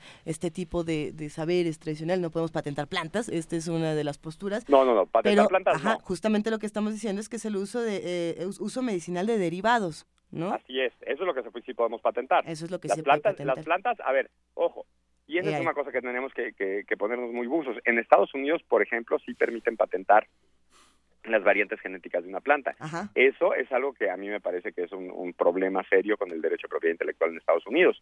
Este, nosotros creo que nuestro problema ahorita no es ese, nuestro problema es desarrollar patentes de derivados De derivados. y, y- y no andar queriendo patentar cepas y cosas de ese estilo. O sea, realmente eh, eh, hacer uso del, del derecho a la propiedad intelectual para Claro. lo que es, que es la innovación, no la apropiación de un recurso natural. Oye Alejandro, y sin ponerme vademecum ni mucho menos, eh, tenemos por supuesto medicamentos como los que mencionas, ¿no? El ácido acetil salicílico, por ejemplo.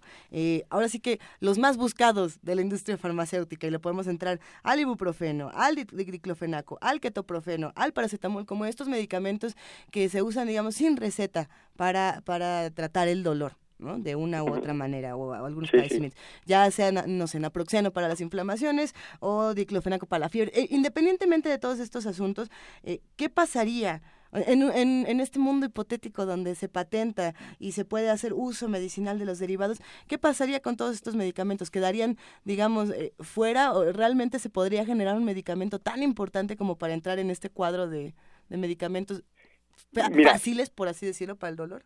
Mira, yo te digo, no, no lo sabemos de cierto hasta que no nos asomemos a ver el desarrollo de, de medicamentos. Eso es Eso, o sea, no vamos a saber qué tan grande es el potencial hasta que no invirtamos en, investigar este potencial. Lo que sí te puedo decir es que cuando yo di clases en Estados Unidos como profesor visitante y dimos un, cu- un colega de, de Georgetown, Álvaro Santos, y yo un curso, un seminario sobre política de drogas, en el cierre del seminario invitamos a un empresario de marihuana medicinal de Colorado a platicar con los, con los estudiantes. Y las conversaciones fueron interesantísimas porque justamente lo que él nos decía es, miren, yo estoy en esto desde que en California se legalizó hace, en ese entonces eran 15 años, hace 15 años. Y, no- me- me- y, y lo que nos decía es, yo tengo 27 medicinas desarrolladas que no puedo patentar. O sea, ya tienen Ya medicinas desarrolladas que no sabemos ni siquiera cuáles son porque no las pueden patentar ellos porque tienen la prohibición federal. Entonces, no sé qué tan grande sea. Yo creo que es potencialmente enorme y específicamente lo que te estoy diciendo de un analgésico que no tenga THC y que sirva para usos tan amplios como puede ser el enfrentar una migraña, de eso sí nos habló el, el empresario que te estoy platicando. Es, O sea, es importante. es medicamentos que ya se han desarrollado en otros países. Entonces, sí, sin duda, yo creo que algunos medicamentos derivados de la, de la marihuana tienen la capacidad de desplazar medicamentos tan importantes como los analgésicos que usamos nosotros día a día este, cuando nos duele la cabeza o andamos crudos. Aquí tenemos entonces 180 días para esperar y ver eh, cómo, cómo se van definiendo todos estos asuntos. ¿Qué puede pasar en 180 días? Porque nos estamos em, eh, entusiasmando con, con todos los, los hallazgos y con todas las investigaciones que se pueden hacer, pero ¿y si no? Bueno, pues en 180 días vamos a ver cuál es la normatividad y a partir de eso vamos a ver los distintos actores que tanto están dispuestos a invertirle en este desarrollo. Por una parte, te lo digo, las empresas transnacionales de marihuana medicinal ya están muy atentas a lo que está pasando en México y es más, yo te diría, seguramente ya están cabildeando ante las autoridades. Sí. La pregunta relevante es, ¿y qué están haciendo las universidades públicas que tienen la capacidad para desarrollar estos medicamentos y desarrollar estas investigaciones? ¿Dónde hay una política vamos, una política científica en torno a la marihuana y donde hay una política industrial del gobierno en torno a la marihuana medicinal.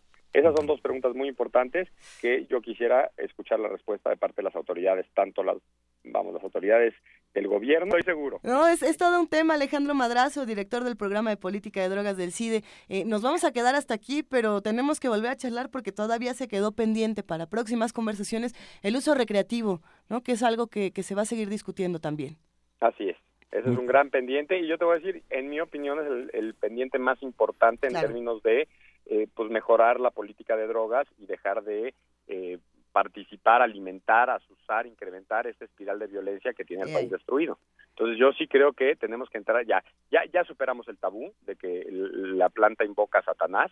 Ahora hagamos las cosas serias y veamos dónde está el mayor daño de la planta. Y el mayor daño de la planta está en su prohibición, en su prohibición militarizada. Y este país está pagando un enorme costo por una política de drogas que no tiene ni pies ni cabeza. Y la marihuana sí debe ser el primer paso para salirnos del atolladero de violencia en el que estamos. Legalizar la marihuana y regularla en todos sus aspectos en forma diferenciada. No es lo mismo la regulación por usos médicos que por usos lúdicos y no debe de serlo. Inclusive yo te diría, tendría que haber regulación diferenciada. No es lo mismo la marihuana en la Ciudad de México que en Puerto Escondido, que en Tijuana, que en Aguascalientes. Este, yo creo que tiene que haber políticas de prevención, por ejemplo, que estén muy, muy bien diseñadas en torno a las necesidades y los contextos locales. Entonces, habría que pensar también cuál va a ser el papel de los estados en el desarrollo de las políticas de drogas. Con el marco legal existente hoy en día, los estados podrían, por ejemplo, focalizar sus esfuerzos de persecución de delitos contra la salud en sustancias distintas a la marihuana, de forma que la marihuana ya no sature los recursos de seguridad pública de las de las de, de- de las policías municipales de este país. Y eso podría ser algo muy importante. Pues con eso nos quedamos, Alejandro Madrazo. Te mandamos un gran abrazo y hablemos muy pronto, si te parece bien. Claro que sí, a tus órdenes. Saludo. Hasta luego, gracias. Primer movimiento.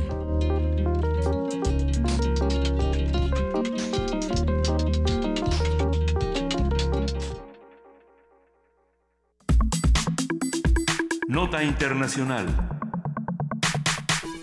Y como lo dijimos al principio de este programa, la Nata Internacional habla de las elecciones en Corea del Sur. ¿Qué cosa? A ver, tenemos por supuesto al doctor Fernando Villaseñor, profesor del Colegio de México, especialista en Asia y África. Ya está en la línea, pero hay que decirlo. Él nos decía, díganme Nostradamus, y se lo decimos porque en efecto, el nuevo presidente de Corea del Sur es Moon Jae-in. Y es interesante, él ganó las elecciones presidenciales de Corea del Sur, eh, es político liberal del Partido Democrático de Centroizquierda, eh, ganó con un 41.1% de los votos, superando a sus contrincantes, el conservador Hong Jong-pyo y al centrista An Chol-so. Sí, de acuerdo con la Comisión Electoral Nacional, más de 33.8 millones de coreanos votaron, es decir, hubo una participación de un 77.2%, que es la más alta desde 1997 cuando el presidente liberal Kim Dae-jung fue elegido. Y es que es interesante pensar en por qué es la participación más alta. Se, tenían muchas cosas en juego. El triunfo de Moon Jae-in, un ex abogado experto en la defensa de derechos humanos, se dio en un clima político marcado por el escándalo de corrupción que terminó con la destitución de la presidenta Park. Eh, sí, recordamos todo este asunto de Park y, la, llamada Rasputina, su, su amiga interesante. A ver, eh, Park fue acusada de beneficiar a las empresas Samsung y Lotte Group, así como ah, eh, fue acusada por muchos otros asuntos y tensiones en Corea del Norte. Moon Jae-in, de 64 años, declaró que este resultado representa una gran victoria para un pueblo que quiere crear un país justo. Moon fue defensor de la política del Sol de los años 90 que intentaba una mejora de las relaciones entre las dos Coreas. Por ello se espera que que proponga un acercamiento menos conflictivo con el régimen de Pyongyang y una menor dependencia de Estados Unidos, hasta ahora aliado y protector de Corea del Sur. ¿Cómo ves todo esto, querido doctor Fernando Nostradamus Villaseñor? Buenos días. Eh, no tenemos a Fernando Villaseñor en la línea, pero en un momento más. ¿Nos escuchas, Fernando? No, al parecer estamos teniendo problemas con la comunicación. Pues sí, está interesantísimo este asunto. En un momento más vamos a recuperar eh, la llamada con Fernando. Eh, él nos lo decía muy bien, ¿no? Cómo se está configurando, cómo se configuran y se reconfiguran y se estiran y aflojan las fuerzas en Corea del Norte, en Japón, en China, en Corea del Sur, en Rusia y en Estados Unidos. Eh, ¿Cómo ves este asunto, querido Fernando Villaseñor? Buenos días. ¿Qué tal? Muy buenos días. Pues muchas gracias por invitarme nuevamente.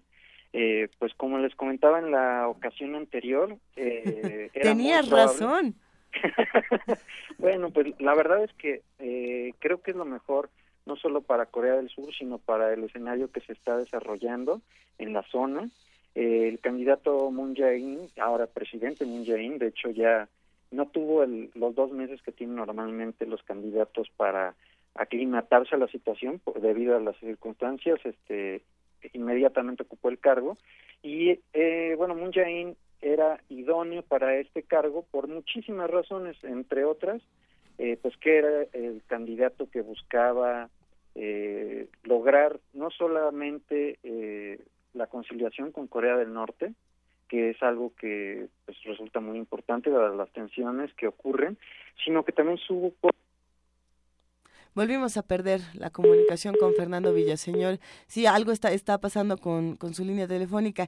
Es importante, y si no me equivoco, hacia donde quería llegar Fernando Villaseñor, precisamente es a cómo se va a restablecer el diálogo con Kim Jong-un, el presidente de Corea del Norte, quien en ocasiones anteriores, desde hace muchos meses, ya desde hace muchos años, tiene una relación bastante tensa con los Estados Unidos, y no solamente con Estados Unidos, sino con la misma Corea del Sur, que siempre estaba temerosa de, bueno, ¿y ahora qué va a hacer Kim Jong-un? Que a nosotros nos va a tocar todo el el, todo el problema, ¿no? Habrá, habrá que preguntarle a Fernando Villaseñor cuál es su opinión también de, de cómo se viven estas elecciones desde la sociedad de Corea del Sur, de los surcoreanos, cómo, cómo se vive todo este ambiente que seguramente da, da mucho de qué hablar. Fernando, te escuchamos. Sí, se cortó una disculpa. les, les comentaba que realmente eh, es bastante alentador este triunfo de Moon Jae-in, ya que logra estabilidad en la región. Es el candidato que más claramente indicó su interés por eh, reiniciar el diálogo con Corea del Norte y al mismo tiempo es el candidato que ha apoyado los movimientos estudiantiles y eh, los movimientos de personas de menos de 50 años que se oponen fervientemente a las condiciones políticas y económicas que está sufriendo el, eh, el país. Eh, quizás en ocasiones anteriores no cubrimos esto, pero en este momento Corea del Sur tiene 10% de desempleo juvenil, eh, es la tasa más grande en la región y obviamente la tasa más grande en el, país. Entonces, obviamente se aprovechó a esa parte del electorado, a los jóvenes desempleados, para eh, pues conseguir el triunfo. Y algo muy interesante es que, aunque nosotros estamos muy preocupados por la cuestión de Corea del Norte, y si bien sí se cubrió por este candidato en su campaña, sí. e hiciera una de las acciones a tomar, eh, definitivamente no fue el número uno de la lista de los elementos que se tenían que resolver y con los que se, obtuvieron los votos. Lo, más importante era obtener eh, empleos para estos jóvenes, desactivar los conglomerados eh, nepotistas, estos chaebols, que, que está Daewoo, está LG, está este Samsung. ¿Y qué va a pasar con eso? ¿Qué va a pasar con Samsung ahora? Yo creo que cuando menos eh, se va a pulverizar en varias pequeñas empresas y quizás estas eh, estos conglomerados queden como holdings, lo que no acaba con el problema de fondo, pero sí al menos eh, da un respiro para la competitividad de otras empresas, porque al final de cuentas eh, eh, concentran 40% de la producción y, y, de los negocios en Corea del Sur, pero sobre todo porque tuvieron durante 10 años el apoyo de gobiernos conservadores. La principal promesa yo creo que resonó en el pueblo surcoreano fue esta, la de dar más empleo y acabar con la corrupción en las relaciones que tenía este, los gobiernos conservadores, tanto la presidenta Park, que ahorita está esperando eh, el proceso judicial en su contra, como de el anterior eh, presidente. Y, y yo creo que ese era uno urgencia mayor que las cuestiones que pudieran existir con Corea del Norte. Esto le, siguiendo muy de cerca este tipo de preocupaciones y realmente a los surcoreanos les preocupa más Trump que eh, Kim Jong-un como un como quien detone realmente el conflicto. Bueno, quien debería estar más preocupado en este momento quizás sería Donald Trump de lo que va a pasar en Corea del Sur. No, definitivamente. Y sobre todo porque este candidato tiene no solamente el interés de abrir eh, lazos nuevamente con la política del sol brillante hacia Corea del Norte, sino también de mejorar las relaciones con China. Tenemos que recordar que se desplegó un escudo antimisiles hace 10 días, que pues le da algo de ruido para el balance geopolítico a China y que ha llevado a muchas represalias por parte del gobierno eh, de Beijing y bueno, este, este triunfo de Moon Jae-in, eh, desde un principio, desde un discurso que dio eh, el día de ayer, mencionaba que va a tratar de mejorar esas relaciones con Beijing. Obviamente no se puede quitar de un día para otro el escudo antimisiles, incluso quizás no, no se quite este escudo antimisiles, pero sí habla de que eh, las presiones, las sanciones, que este tipo de medidas que se estaban tomando en este vacío de poder que había quedado, pues van a ceder ante un enfoque que se tenía hace 10 años, que era el enfoque del diálogo, lo que comentaba este, hace unas semanas, el enfoque del diálogo, de la diplomacia, y eso cuando menos va a dar unos, yo creo, unos cuatro a seis meses de estabilidad.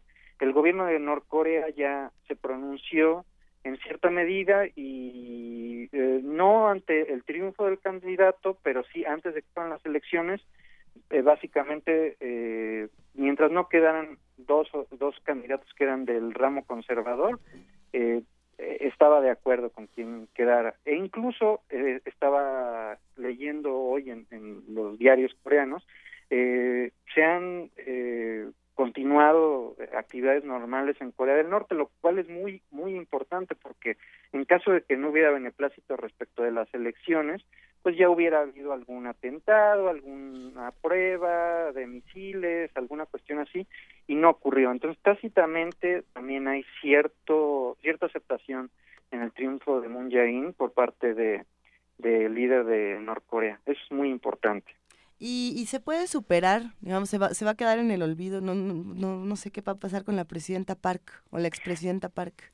No, definitivamente su proceso va a continuar, va a ser un proceso largo, eh, que eventualmente yo creo que eh, si hay suficiente presión, y seguramente va a ser una de las prioridades también de este gobierno, pues llevará a, a que esta candidata pues sí sea condenada a, prisión.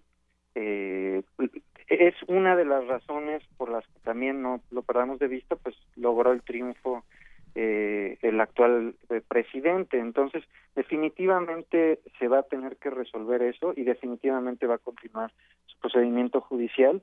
No sería la primera eh, eh presidenta de Surcorea que lleva un procedimiento. Incluso el actual presidente sirvió en, hace 10 años en un gobierno liberal que también acabó con un juicio político, pero en ese caso un poquito más grave porque hubo el, eh, eh, al final no se terminó el juicio político y, y eh, la responsabilidad penal por el suicidio del, del anterior del entonces presidente eh, que, que fue realmente el mentor del actual presidente.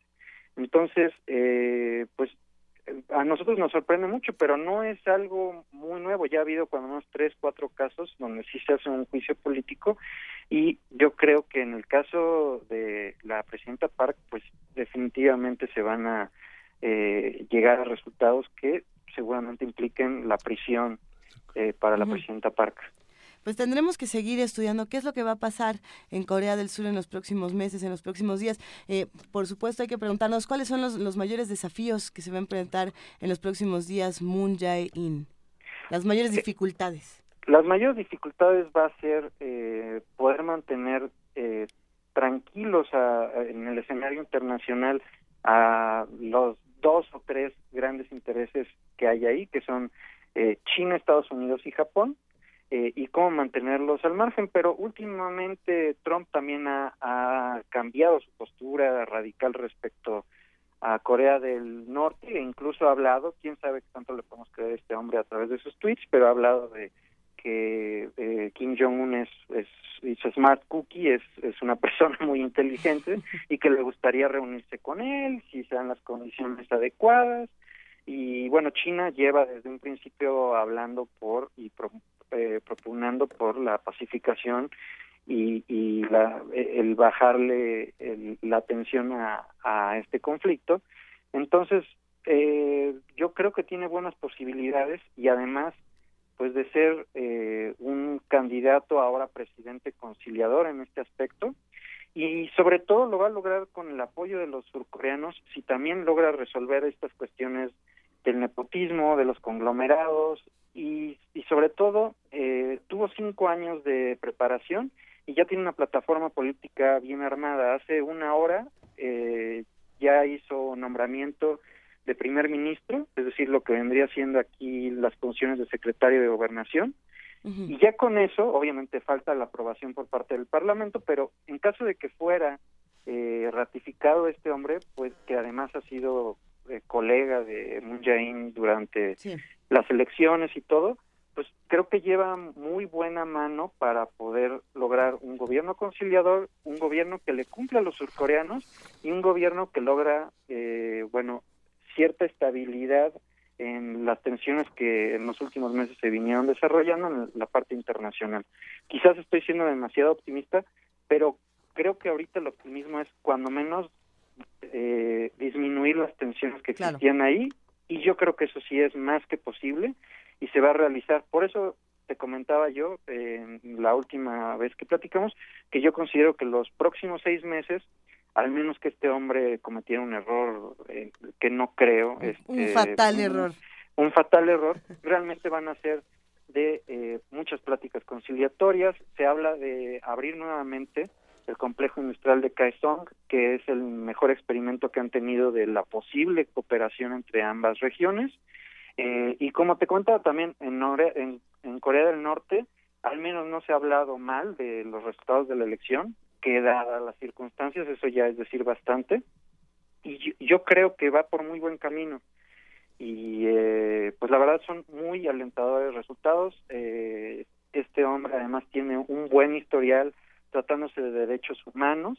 Eh, obviamente, pues cuando ya uno ocupa ese tipo de cargos, uno tiene que ser más pragmático y va a tener que hacer sesiones y a lo mejor no cumplir con el amplio espectro de promesas que había hecho en un principio, pero sí, al, eh, yo creo que eh, siendo también hijo de migrantes norcoreanos, tiene muchos elementos de credibilidad. Y bueno, si lo pudiera reducir a una sola cosa, es el candidato que, y ahora presidente, que representaba el, eh, el contraste más amplio con la anterior presidenta Park. Ya, ya en la práctica qué tanto de lo que prometió pueda realizar, pues está por verse, como te comentaba, en los próximos seis meses que van a ser claves, pero al menos en representación, que en política, como eh, dice la frase, pues la forma es fondo, eh, es muy, muy, muy relevante. Y definitivamente él cumplía con el papel, con la imagen de el cambio que se requería y el dejar a un lado ciertas prácticas de corrupción entonces tenemos por aquí, digamos, tres puntos importantes a resolver para Moon Jae-in, que serían conciliar, estabilizar y dar empleo a jóvenes, ¿no? Por lo pronto. Y bueno, y también barrer tantito la corrupción que está por todos lados ahí y, ver qué onda con Samsung y con las otras grandes empresas. Eh, pero sí, hay, hay un asunto interesante y es, ahora que esto va a estar en calma, posiblemente, querido Fernando Villaseñor, algo va a votar en algún otro lado, algún este, alguna tuerquita se va a votar eh, del otro lado del mundo.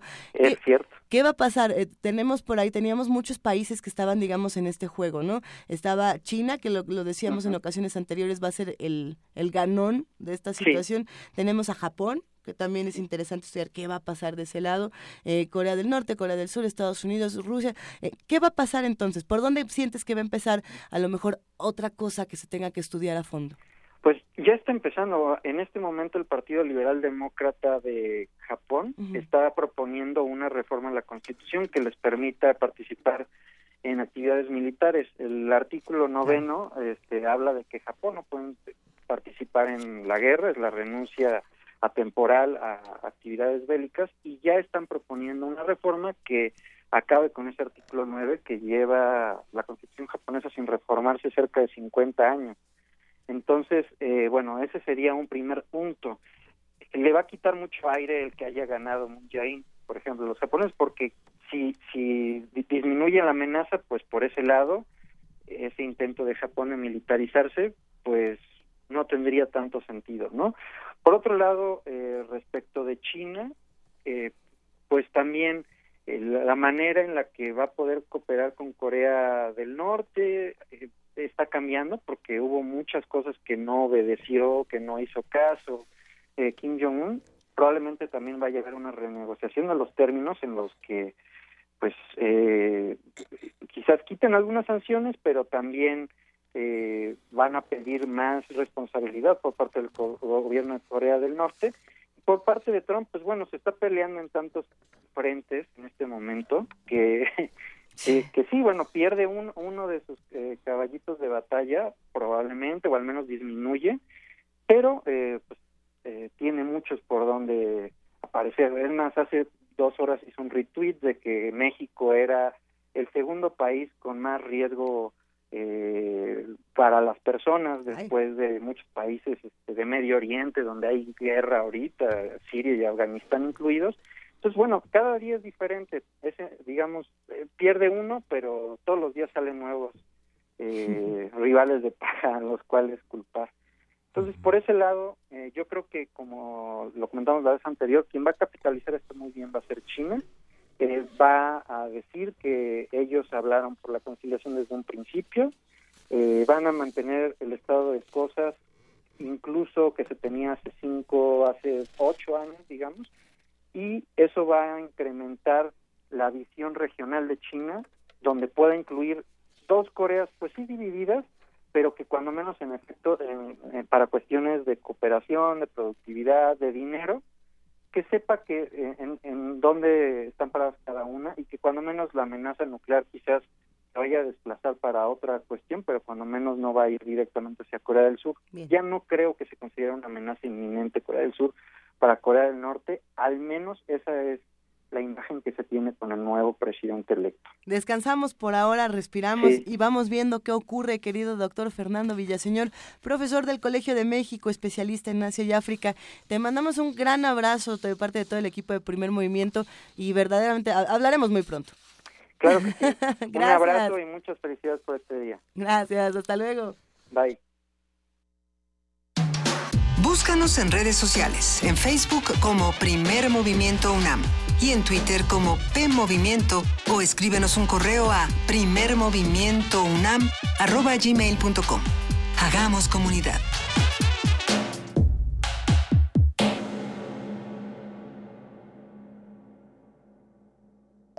Corte informativo. La UNAM las negociaciones para el nuevo y moderno acuerdo comercial entre la Unión Europea y México, basado en el del año 2000, tiene por objetivo las economías abiertas, dijo en la UNAM Cecilia Malmström, comisaria de Comercio de la Unión Europea. Los muros no ayudaron a las personas, ni resolverán ningún problema. No consiguieron que ningún país fuera great again, grande otra vez.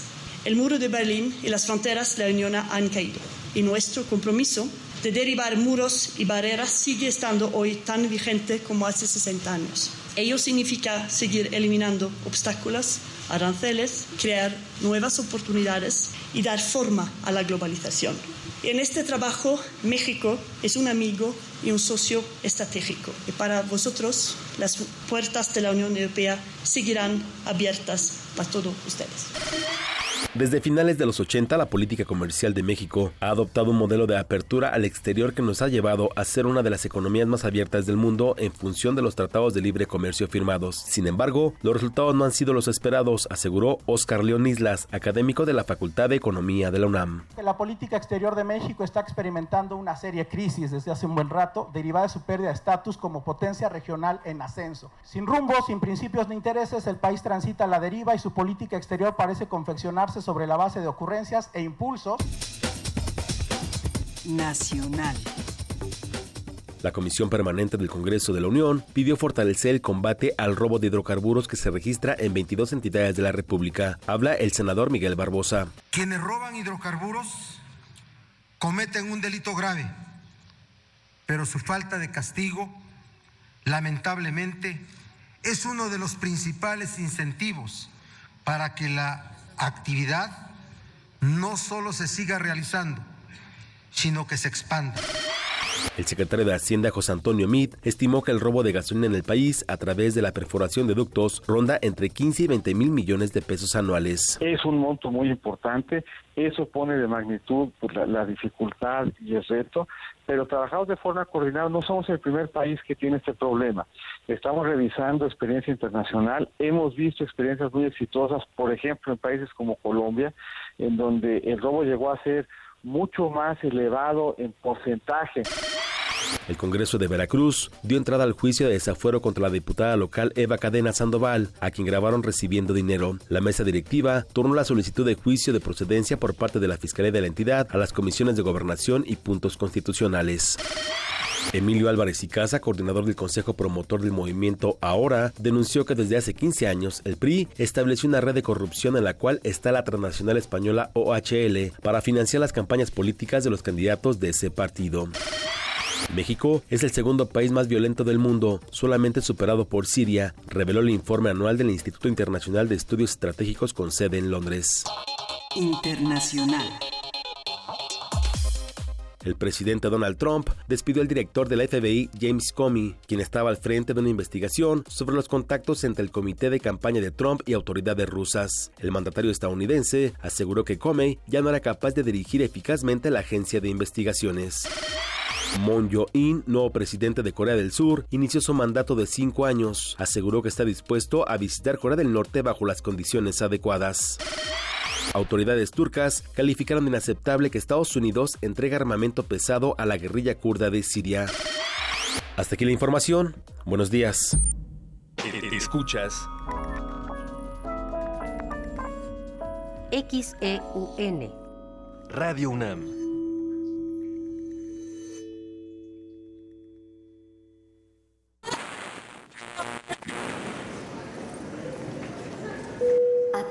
Pasajeros de la Resistencia les informamos que su vuelo se ha adelantado. Repetimos. A los pasajeros que continuamente abordan la nave de resistencia modulada, les informamos que a partir del 15 de mayo los vuelos iniciarán a las 20 horas. Estén pendientes a nuevos avisos y consulten con su radiodifusora cualquier duda. Gracias. To all passengers of the Resistance, we announce... Resistencia modulada. Regresa a Tlalpan el Festival Internacional de las Culturas en Resistencia Olinka 2017. Un referente cultural a nivel mundial que se alimenta de la diversidad de géneros musicales. Más de 30 agrupaciones de diversos países del mundo, del 12 al 14 de mayo en Campo Xochitl y del 17 al 21 de mayo en el Deportivo Vivanco, Delegación Tlalpan. Entrada libre. Visita festivalolincan.com. Siempre hemos tenido que luchar. Dejamos nuestra huella en la historia. Y he aquí todo lo que hemos logrado. Le dimos voto a nuestra voz y eso es nuestro derecho. Rompemos los estereotipos. Conquistamos la cima del mundo. Tenemos las herramientas para alcanzar nuestros sueños. El protocolo para atender la violencia política contra las mujeres defiende nuestros derechos políticos. Nuestro derecho a hacer historia. Instituto Nacional Electoral, INE. Ingredientes para hacer la pócima de la diversión. Ancas de rana intrépida. Ratones de laboratorio. Plumas de pollo creativo. Mm, medio litro de carcajadas. Y listo. Revolvemos todo y decimos. ¡Hocus Pocus! Hocus Pocus, la revista de los peques y no tan peques. Todos los sábados de las 10 a las 11 de la mañana por el 96.1 de FM. Diviértete aquí en Radio UNAM. Una degustación de ritmos y palabras para oídos cultivados y paladares exigentes. Sentencia. Al mal nacido, música. Al bien nacido, más. Aliméntate en los martes de poesía de Radio UNAM, que este mes se convertirá en una cata verbal con el ciclo Poesía Suculenta. Margarita Castillo, Mónica Mansur, Miriam Moscona, Yamile Paz Paredes y Elsa Cross.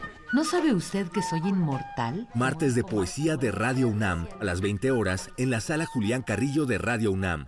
Adolfo Prieto 133, Colonia del Valle. La entrada es libre. Radio UNAM. Antes de prender un globo de cantoya o arrojar una colilla al bosque, piénsalo dos veces. El 99% de los incendios forestales son causados por descuidos humanos. Ayuda a prevenirlos. No quemes basura, no dejes encendidas fogatas, brasas o cigarros en bosques y selvas o cerca de ellos. Si detectas un incendio forestal, da aviso inmediatamente a las autoridades. Llama al 01800-4623-6346. Comisión Nacional Forestal, Semarnat. Sirve tu bebida favorita. Échale unos hielos. Añádele dos ramitas de swing, una copita de jazz y agrega sonidos balcánicos al gusto. Mezcla bien y dale un trago. El Festival Intersecciones trae para ti la música de Los Camer, un brebaje para bailar toda la noche. Viernes 12 de mayo, 21 horas, Sala Julián Carrillo de Radio UNAM. Entrada libre.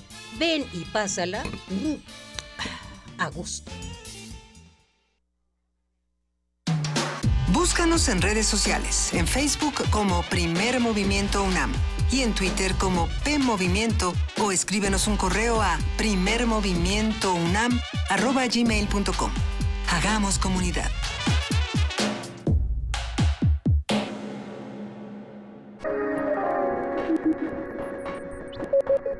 Thank you.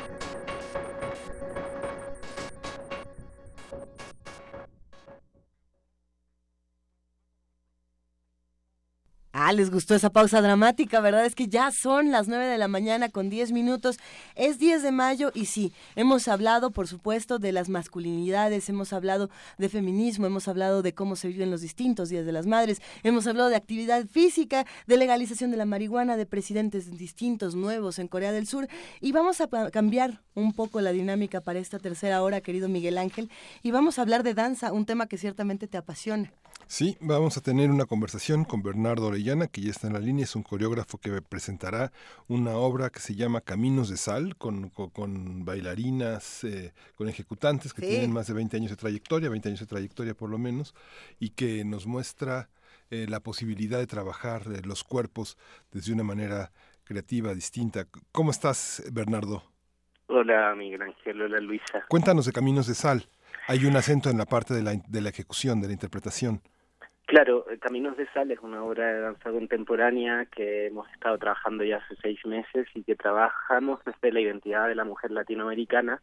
Y la idea fue reunir a seis bailarinas que tuvieran una experiencia larga en la escena y que pudieran reconfigurar la idea del cuerpo del bailarín, ¿no? Estos estigmas que existen con respecto a la edad, hasta cuándo pueden bailar, cómo deben representarse en escena, etcétera. ¿Y, ¿Y quiénes son estas seis bailarinas? Las bailarinas son Saro Silva, eh, Sonia Oliva, eh, Laura Ruiz, Patricia Pérez, Tania Benumea y Maribel Pinto. ¿Cuál es la trayectoria de este conjunto de bailarinas? Cuéntanos un poquito cómo está, cómo está conformada la obra y cómo se piensa eh, el cuerpo a través de la identidad que deja el paso de los años y las secuelas de lesiones, eh, la, el cambio de la tonalidad muscular, eh, las capacidades de moverse de una manera distinta. ¿Cómo, cómo es, Bernardo? Bueno, nosotros estuvimos trabajando justamente desde un proceso de confesionario, como el subtítulo de la obra se llama Confesionario de papel, y la idea fue, por medio de entrevistas, ir como reordenando cuáles fueron sus procesos de trabajo. Muchas dejaron de bailar en el momento de embarazarse, de dedicarse a ser madres, eh, casi todas son maestras en la Escuela Nacional eh, de Danza, entonces han como reubicado la danza desde otras eh, posibilidades, ¿no? Y retomar en la escena las ha obligado a reencontrarse con sus procesos de tecnificación, con sus procesos de, de seguridad que la escena siempre conlleva, ¿no? Y con sus mismos quizá procesos narrativos, eh, con la narrativa que encuentran en la danza, ¿no? No, no, no es lo mismo empezar a bailar eh, muy, muy joven y tener como toda esta idea de qué queremos contar con nuestro cuerpo, a tener toda esta experiencia, ¿no? Que, que lleva una carga diferente en, en las historias que queremos contar, Bernardo. Claramente. Y, en las tuyas también. No, claramente, o sea, es un, una interpretación desde un hombre de lo que es ser mujer en Latinoamérica. Lógicamente, siempre hay mujeres muy representativas en la vida de uno y en la historia, entonces uno va reconstruyendo esa idea. Trabajamos con un músico que se llama David Rodríguez Gil, que hizo música específicamente para la obra y que toca en escena, y él por medio de las entrevistas fue trabajando constantemente eh, el proceso de discurso, o sea, las voces de ellas están, sus historias están en, en la obra, o sea, hay, hay de verdad una desnudez eh, literal y no literal dentro de todo el proceso. Bernardo Orellana es coreógrafo, presenta la obra Caminos de Sal, es danza contemporánea. Coméntanos, Bernardo, para ya para nuestro auditorio que eh, estamos en la FM y en la AM, estamos pensando eh, cuándo se presenta, cuáles son las características del, del trabajo, cómo, cómo podemos verlo, cuánto dura Eh, la, la, la sí, función. El, montaje la obra dura una hora, es eh, jueves 11, eh, viernes 12 y sábado 13 en la caja negra de la ex Esmeralda, San Alfonso 14, en el centro detrás del Metro Hidalgo. Eh, las entradas se venden por Master o en la coordinación de danza, Centro Cultural del Bosque. Eh, es una obra de danza contemporánea, eh, que multidisciplinaria finalmente, pues hay canto en escena, hay eh, el relato de las propias bailarinas de sus vidas, o sea, trabajamos desde un lugar eh, muy eh, post-dramático, yo creo, en la forma de representar la escena. ¿Todas son mexicanas? Son eh, cuatro mexicanas, una cubana y una chilena. Eso también va a ser interesante de ver, ¿no? También los, los, muchos estilos y las muchas escuelas que se viven en todos estos países. Eh, pensando también en esto que decías, Bernardo, que me llamó muchísimo la atención de, ok, yo soy un hombre, yo soy coreógrafo y estoy eh, viviendo también esta, esta parte de, de, de, ser mujer a través de estas mujeres, ¿no? Eh, Exacto. ¿Cómo es este proceso para ti? Porque justamente al principio del programa hablábamos de las masculinidades y de las muchas representaciones que tienen en la vida cotidiana, en la sociedad, en el arte. Es un proceso muy diferente. Claramente. En la danza siempre el aspecto femenino ha sido como muy trascendental en la formación de los bailarines, o sea, es un estigma que nos carga tanto para poder entrar en la tecnificación y eh, a nivel social, ¿no? Que es lo que se piensa de, de, de, un bailarín en el momento de entrar en esa carrera. Yo creo que a mí lo que más me ha enfrentado es darme cuenta cómo las mujeres en general, eh, o cómo muchas mujeres en general, tienen cierta eh, fuerza o determinación que los hombres a veces no tomamos en cuenta, ¿no? O sea, que no somos capaces de, de atender. No sí. digo que los hombres no lo tengan, pero, pero la mujer está clara que tiene que cumplir con ciertas eh, metas, con ciertas realidades de vida que, que, que desde niñas están ya escritas para ellas, ¿no? Que son, bueno, como todos esos imaginarios con respecto a lo que debe ser la mujer. Y se repite, se repite en Chile, yo soy chileno también, uh -huh. se repite en Cuba, se repite aquí en México y pues nos encontramos como con un universal que nos ha permitido como reconstruir la idea de lo que es la mujer hoy en día. Uh -huh. Y en la obra hablamos mucho de eso.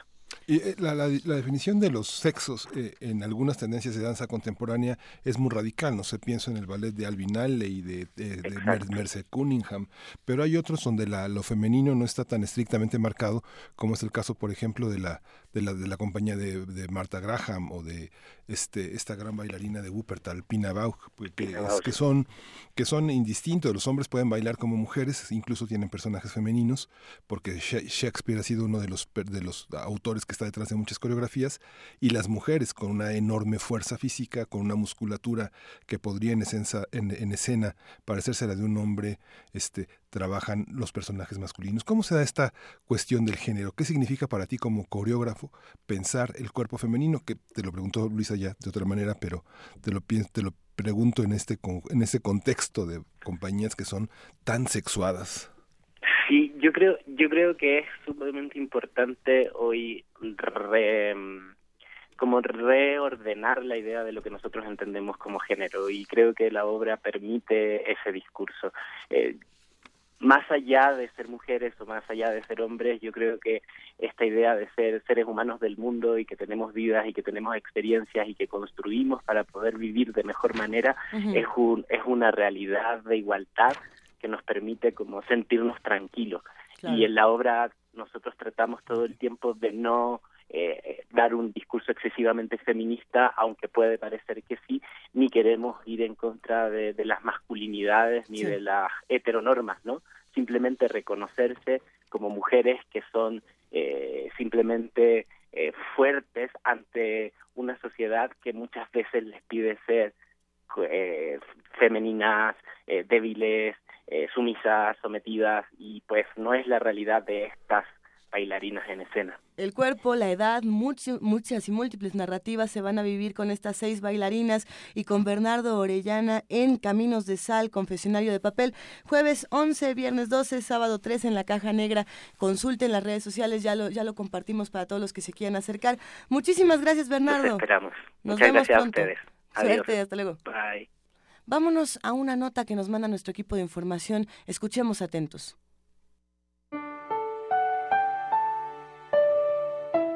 De los 35 miembros de la Organización para la Cooperación y el Desarrollo Económicos, nuestro país ocupa el primer lugar en embarazo adolescente. En este sentido, cifras del Consejo Nacional de Población indican que la media nacional es de 52 por cada mil mujeres. Hoy que en México celebramos a las madres, es importante entender las razones por las cuales las jóvenes se convierten en mamás a temprana edad. Escuchemos a la doctora Guadalupe Fabiola Pérez Baleón, de la Escuela Nacional de Trabajo Social de la UNAM. Realmente hay varias problemáticas, pero estas vienen desde antes, es decir, no es el hecho mismo del embarazo el que hace que ellas tengan ciertos problemas, sino que el embarazo a su vez viene a ser una consecuencia de otras situaciones que ya están viviendo su vida. Por ejemplo, muchas de ellas ya han dejado la escuela antes de embarazarse y eventualmente terminan conociendo al que será el papá de su hijo. Cuando analizamos las condiciones de vida, lo que vemos es que no hay opciones, no hay alternativas para que ellas puedan realizar otras actividades como podría ser el trabajo y continuar estudiando. Aquí estamos hablando de falta de oportunidades, de una estructura desigual. Además, existen muchos prejuicios en torno a la sexualidad, explica la investigadora.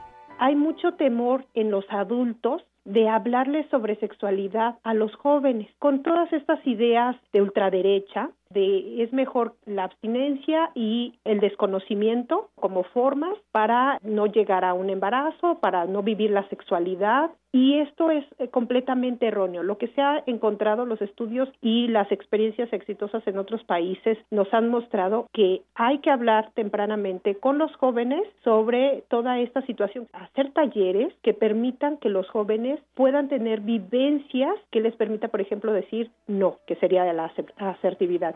Para comprender cuáles son los factores sociales, familiares e individuales que influyen en el que mujeres y hombres jóvenes vivan situaciones de maternidad y paternidad, en la Escuela Nacional de Trabajo Social trabajan en el proyecto Embarazo Adolescente. Para Radio UNAM, Cristina Godínez.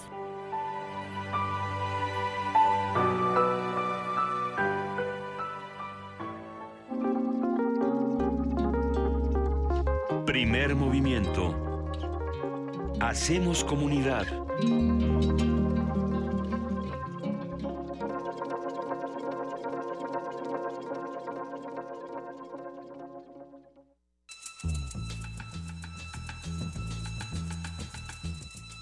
Es hora de poesía necesaria.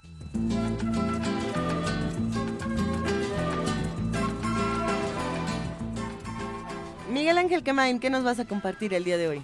Pues mira, Vamos a, como es, hoy es el Día de las Madres, vamos a hablar de una de las experiencias iniciales de esta, de esta vida maternal, que es la vida con el bebé, que eh, ha expresado de una manera extraordinaria Marida Riusek, que es una escritora francesa de origen vasco. Ella escribió una novela que se llama Marranadas, que tuvo un éxito eh, enorme, fue casi un bestseller, pero luego escribió Nacimiento de los Fantasmas, Respirando bajo el agua, y este ejercicio que, este, que es muy interesante, eh, casi aforístico, de, casi una bitácora de, la maternidad. ¿no? Entonces, por ejemplo, son algunos fragmentos que voy a leer nada más. Dice, cuando parlotea el bebé, más le imitamos. Construye unas sílabas claras y reconocibles. Da, be, re. La incongruencia de esas cantinelas nos encanta. Dialogamos mediante ecos. La casa en la que el bebé reina es una casa de locos. Dice, en el servicio pediátrico de la incubadora a menudo le hacían perfusiones o análisis de sangre. El protocolo era sencillo. Una puericultura le hacía chupar un poco de azúcar y la otra le pinchaba. Él estaba relajado y contento. El cerebro del lactante solo es capaz de tratar una información a la vez. El azúcar dominaba sobre el dolor. En aquel servicio, la humanidad de esos gestos parecía una evidencia y eso me conmovía. Y por último, un fragmento importante del libro. ¿Sabré ser una buena madre? Se trata de una pregunta que jamás se me habría ocurrido si madre y culpabilidad no anduvieran siempre del brazo. Cuando estaba embarazada, intenté concentrarme en el tema. Dejar de planteármelo me convertiría necesariamente en una madre indigna, pero me resultaba difícil entender el sentido de esas palabras, como si madre me convirtiera en otra persona y me dotara de repente de un valor, buena o mala. Y después me topé en él con la respuesta a la pregunta. Era una entrevista con Madonna durante su periodo budista. Ella explicaba que en el limbo los bebés esperan hasta que encuentran los mejores padres para ellos. No son los padres quienes deciden tener un niño, son los niños quienes eligen tener unos padres. Me los he imaginado apoyados en las nubes, un poco aburridos y soñando, como los putti de Rafael, examinando a los humanos y saltando después por la borda para embarcarse en un útero, en un útero preciso, el mío conscientes de que los peligros, de los peligros, pero después de haber estudiado profundamente también al Padre, de entre todos los humanos posibles, así como los gatos o los perros o las moscas, eligiéndonos a nosotros. Hijos descontentos que habéis olvidado esta lección, solo podéis enfadaros con vosotros mismos. Madonna lleva una camiseta que dice Mother y, y el otro lado, Fucker. Primer movimiento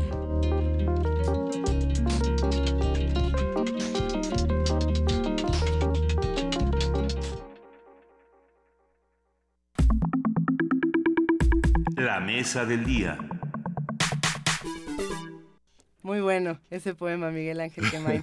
Este sí, todos queremos tener nuestra playera de Motherfucker y más para conversaciones como estas, donde vamos a hablar precisamente del Sistema Nacional Anticorrupción. La Cámara de Senadores culminó su periodo ordinario de sesiones sin la aprobación del fiscal anticorrupción. La fecha límite para concretar la integración del Comité Coordinador del Sistema Nacional Anticorrupción es precisamente el 19 de julio. Diversos sectores criticaron la falta de voluntad política del legislativo al dejar en el limbo el proceso para conformar instituciones como la Fiscalía General de la Nación y la Fiscalía Especializada en materia de delitos relacionados con hechos de corrupción. Si las fuerzas políticas representadas en la Cámara Alta se ponen de acuerdo, el periodo extraordinario de sesiones para la designación del fiscal anticorrupción podría realizarse después de los comicios del 4 de junio. En este contexto, el Comité de Participación Ciudadana del Sistema y el Comité de Acompañamiento Ciudadano pidieron a la Cámara Alta que tanto el proceso de designación del fiscal como la ratificación de los 18 magistrados anticorrupción propuestos por el Ejecutivo Federal sea bajo los principios bajo los principios constitucionales de transparencia, gobierno abierto y máxima publicidad. Todo esto y más se ha discutido en las últimas semanas. Sobre estos avances, sobre los avances más recientes en el Sistema Nacional Anticorrupción, los peligros que se corren y las decisiones más urgentes, ha aceptado esta conversación nuevamente Eduardo Boorques, director de Transparencia Mexicana, una ONG fundamental en este análisis de la, realidad nacional tan, urgente. Hola, hola Eduardo, ¿cómo estás? Miguel Ángel, muy buenos días. Luisa, qué gusto saludarte. Como siempre, un gusto, querido Eduardo. Eh, a ver, ¿en, qué va esta discusión que todos los días tiene, parece que pequeñas vueltas de tuerca bastante fuertes? Fíjate que, que me gustaría empezar recordando que hace un año, cuando se aprobó el Sistema Nacional Anticorrupción, que es un sistema nuevo para el país, se pensaba que, que el sistema era solo la Fiscalía Anticorrupción y que no había una serie de cambios en muchas instituciones que van cerrando eh, los becos de ese queso gruyer que era el Estado mexicano en esta materia. Eh, la verdad es que lo que estamos empezando a ver, y creo que por eso la opinión pública eh, no solamente está interesada, sino que ha visto que es un tema mucho más rico, mucho más profundo de lo que parecía hace un año, es que necesitas que funcionen bien un conjunto de instituciones que no estaban haciéndolo para que empecemos a hablar realmente de un sistema anticorrupción. Y lo más reciente, por sin duda, es el tema del nombramiento del fiscal general eh, el tema de la Fiscalía Anticorrupción y, por supuesto, los magistrados eh, al Tribunal de Justicia Federal, que déjame ponerlo en términos muy llanos, son los jueces anticorrupción que se van a elegir en materia administrativa. Es un nombramiento tan importante como el del fiscal anticorrupción, menos atractivo a la opinión pública porque nunca habíamos oído de la existencia de estos magistrados, pero estos son los nuevos jueces anticorrupción en materia administrativa. Entonces son muy importantes porque ya no va a ser la Secretaría de la Función Pública quien sancione, sino van a ser estos jueces anticorrupción. Por eso los el planteamiento que hizo el, el presidente de la República y que ha mandado al Senado para discusión y ratificación es tan importante. Pero de nuevo, creo que lo, lo que tenemos que estar como ciudadanos muy claros es que estamos tapando un montonal de baches, ¿no? Cerrando un montonal de huecos que estaban a lo largo de la institucionalidad mexicana y lo que estamos discutiendo hasta ahora, incluso te diría es solo el plano federal, ¿eh? Lo mismo está pasando en los estados de la República. Hay un proceso de reforma que está en marcha y que tendrá que, concluir en la primera etapa el 18 de, julio de este año. Entonces ahí estamos en un sistema mucho más eh, rico, profundo, en un cambio mucho más de tajo de lo que se imaginaba eh, yo creo que todos los ciudadanos, la opinión pública hace un año, ¿no? Que esto era nada más de nombrar un fiscal y que el fiscal iba a resolver eh, todos los temas, Luisa. Antes de que lleguemos precisamente al fiscal y a los magistrados, eh, vale la pena pensar en esto que dices, ¿no? En este quesito lleno, lleno de, agujeros y de pequeños recovecos. Eh, algunos comentaban en las últimas semanas, y bueno, pues creo que es algo que se ha discutido desde el asunto de Duarte, ¿qué era más importante? Si detener a los, a los malos malísimos, a los villanos villanísimos, o realmente acabar con los mecanismos de corrupción en el país, ¿no? Y, desde dónde, desde dónde se iba a llevar esta discusión y desde dónde se iban a, actuar, desde dónde se iba a hacer todo este asunto. ¿Tú qué piensas, Eduardo, de todas estas detenciones y de cómo se relacionan de una u otra manera con los mecanismos de este Sistema Nacional Anticorrupción? Es que, como bien dices, Luisa, son las dos cosas y tienen que ocurrir simultáneamente. Por un lado, yo creo que como ciudadanos, eh, y sobre todo en un país que tiene eh, una enorme parte de su población viviendo en pobreza y pobreza extrema, no les puedes eh, pedir que esperen resultados eh, a través del cambio institucional que va a tomar tiempo, ¿no? Entonces hay, hay como dos tiempos, permíteme decirlo así. El tiempo ciudadano es un tiempo de exigencia ahora y se necesitan ver resultados ahora con el instrumental jurídico que se tiene. Y hay un tiempo institucional que es el que también importa y le importa mucho más a la academia, a la sociedad civil, que es cómo ir tapando huecos, ¿no? Cómo cómo acabar con el queso gruyer que era este este país en términos de institucionalidad en materia de anticorrupción y de lucha contra la impunidad. Y ese el tiempo de esas reformas es un tiempo diferente. Entonces tenemos que hacer las dos cosas como país. Por un lado se van a tener que eh, investigar y desmantelar las redes de corrupción y déjame subrayarlo Luisa no es detener a Duarte es desmantelar la red de corrupción que Duarte estableció en Veracruz, que Borges estableció en Quintana Roo, que el otro Duarte, César Duarte, estableció en Chihuahua, que Medina estableció en Nuevo León, que eh, Padres estableció en Sonora, porque si nos conformamos con detener a la cabeza de la red, lo único que va a pasar es que la red siga operando, ¿no? Nada más que ahora sin cabeza y entonces otro tomará el lugar que en algún momento tuvo Duarte o Borges o Medina. Entonces, por un lado es desmantelar las redes de corrupción que han dañado gravemente a esta, a esta sociedad y a este país, que nos han agraviado, pero al mismo tiempo ir corrigiendo los, los asuntos que permitieron o que dieron lugar y que hicieron que mucha de esta corrupción, fíjate la paradoja que voy a decir, Luisa, sea corrupción legalizada, ¿no? O sea, corrupción que, que en el papel estaba bien, es legal, pero que claramente va en contra del interés público, Luis. Entonces, tenemos que hacer las dos cosas. El Sistema Nacional Anticorrupción, por un lado, tiene que mostrar a través del procurador o del fiscal general en su momento que puede investigar y desmantelar redes. Pero el sistema anticorrupción también es un es un plan maestro, es un mapa para ir reformando las instituciones que para solo darte un ejemplo, eh, que, a lo mejor la opinión pública no, no tiene registrado, permitían que solo los, los congresos locales auditaran a los gobernadores, como todos sabemos los gobernadores tenían control absoluto sobre esos congresos, ¿no? que jamás que jamás les iban a hacer una auditoría de a de veras. Entonces, por primera vez en la historia va a ser la Auditoría Superior de la Federación la que pueda traer el, los, los casos eh, estatales y auditarlos, porque lo que audita la, Auditoría Superior de la Federación era solamente un pedazo, era alrededor del 10% del gasto público de los estados, ahora va a ser el 92% del gasto eh, público en las entidades federativas. Solo es un ejemplo eso, acuérdate que son más de 600 artículos que cambiaron oh, para crear el sistema. Entonces, tienes que estar en los dos tiempos, ¿no? Tienes que estar en el tiempo de detener y desmantelar las redes de corrupción en los estados y hay que llamarlas así, redes, porque eso son, y del otro lado cambiar y reformar las instituciones para que no se nos vuelva a ahogar el niño en este pozo, por lo menos, ¿no? Parece que el sistema nacional anticorrupción está inmerso únicamente en un mundo de abogados, pero sabemos que no es así. todas las, todos los todas las, todos los recursos que tiene la ley para demorar eh, la, persecución, la presentación de pruebas, eh, todo, el tema de las cadenas de custodia para llegar a resultados satisfactorios, equitativos, eh, justos, son complejos, difíciles y, que no son los mismos que exigen los medios, que quieren respuestas, que son jueces, que dan opiniones muy irresponsables sobre temas que son que requieren estudio, análisis. ¿Cómo, ¿Cómo, es, ¿Cómo está concebido en este en ese momento la parte de los estados, este Eduardo? ¿Cómo está esta, esta, esta visión? No, el federalismo, ¿cómo actúa en torno a una figura tan poderosa como la de un fiscal?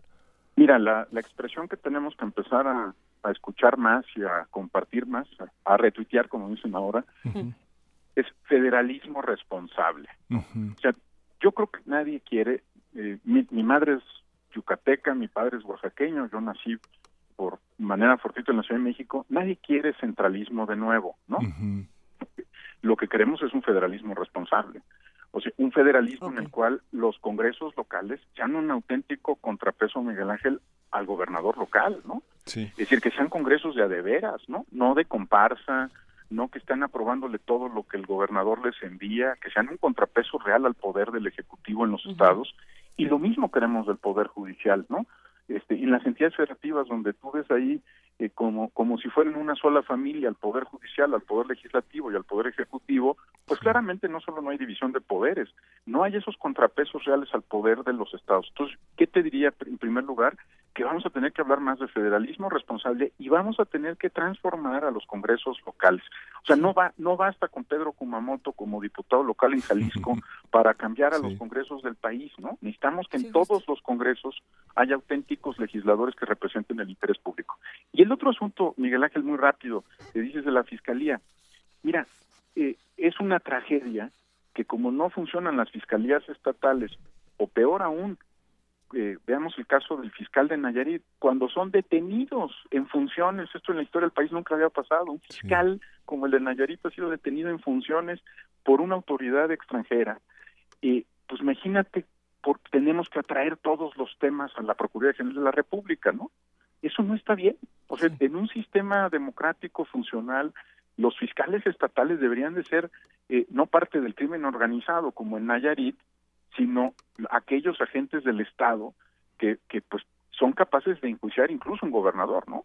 Eh, no te, ahí yo te diría, el otro tema es, lamentablemente, el centralismo está de vuelta porque no están funcionando las fiscalías y las procuradurías estatales para lo que debieron haber funcionado. Eh, creo que el otro tema es cómo, que está en el Sistema Nacional Anticorrupción y que está en el diseño, es cómo nos aseguramos que realmente los fiscales en los estados sean de veras en este tema, ¿no? Este, no solamente en anticorrupción, en la protección de los derechos humanos de las personas, de la propiedad, los delitos que son del orden común.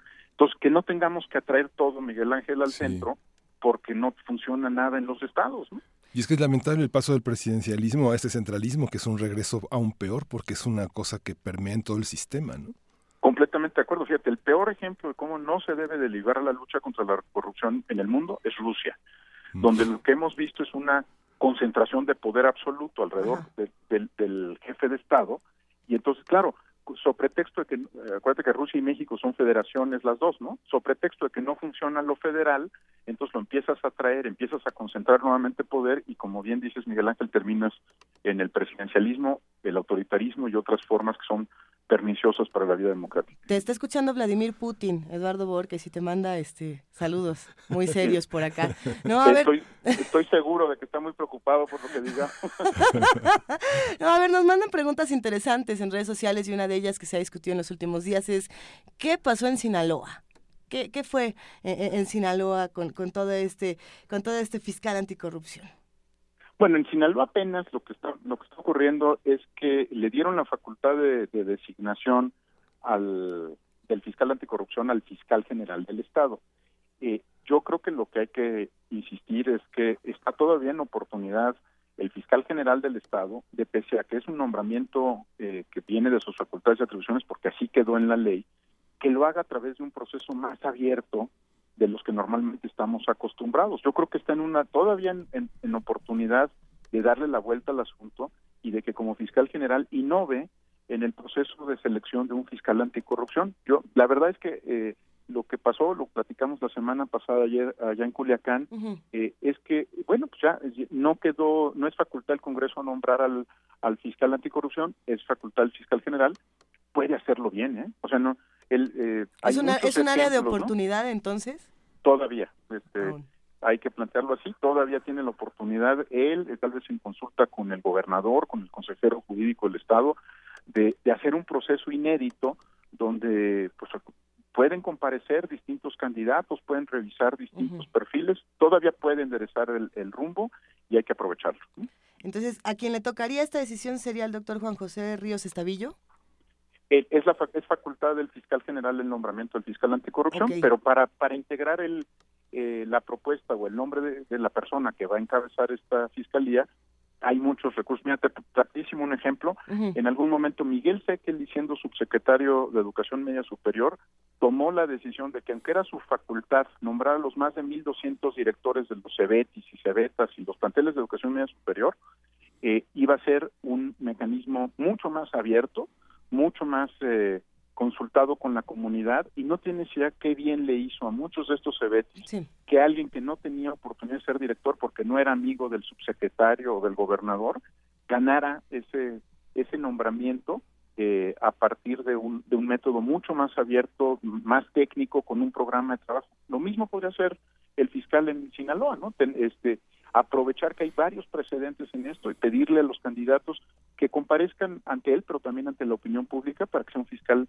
que venga con la legitimidad necesaria. Cuando hablamos de Sistema Nacional Anticorrupción, es más, cuando lo ponemos en una búsqueda de Twitter, por ejemplo, ¿no? para ver qué es lo que se dice y qué es lo que dice la sociedad sobre un sistema como este, eh, es, muy dividido, ¿no? Eh, la mitad dicen simulación, simulación, simulación, un, tuit tras otro, y están los otros que dicen, no, a ver, eh, aquí lo que, lo que se tiene que hacer y lo que se busca es que la ciudadanía se integre, los ciudadanos se integren de otra manera a las discusiones. Y eso nos lleva precisamente al tema de los magistrados, que es uno de los que están ahorita eh, más controvertidos en redes sociales y en los muchos otros espacios donde se ha discutido. Digo, si digo el ejemplo de las redes es porque de ahí, por ejemplo, es de donde nace eh, la propuesta para este, eh, para este sistema. Pero ¿cómo se vive todo el tema de los magistrados, querido Eduardo?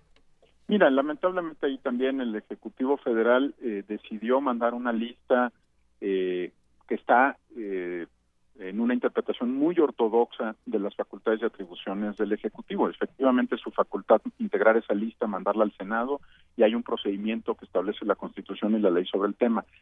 Pero yo sí creo que hay algo de, digamos, de, sordera respecto al reclamo social de que estos nombramientos se hagan de veras de la, de la forma más abierta. Eh, como con razón los ciudadanos somos escépticos de cada nueva institución que se crea, con razón, ¿eh? Luisa, porque no es que, digamos, como se dice, la, la burra no era arisca, ¿no? Eh, eh, tenemos, tenemos razones de fondo para desconfiar, ¿no? No es que seamos desconfiados por naturaleza.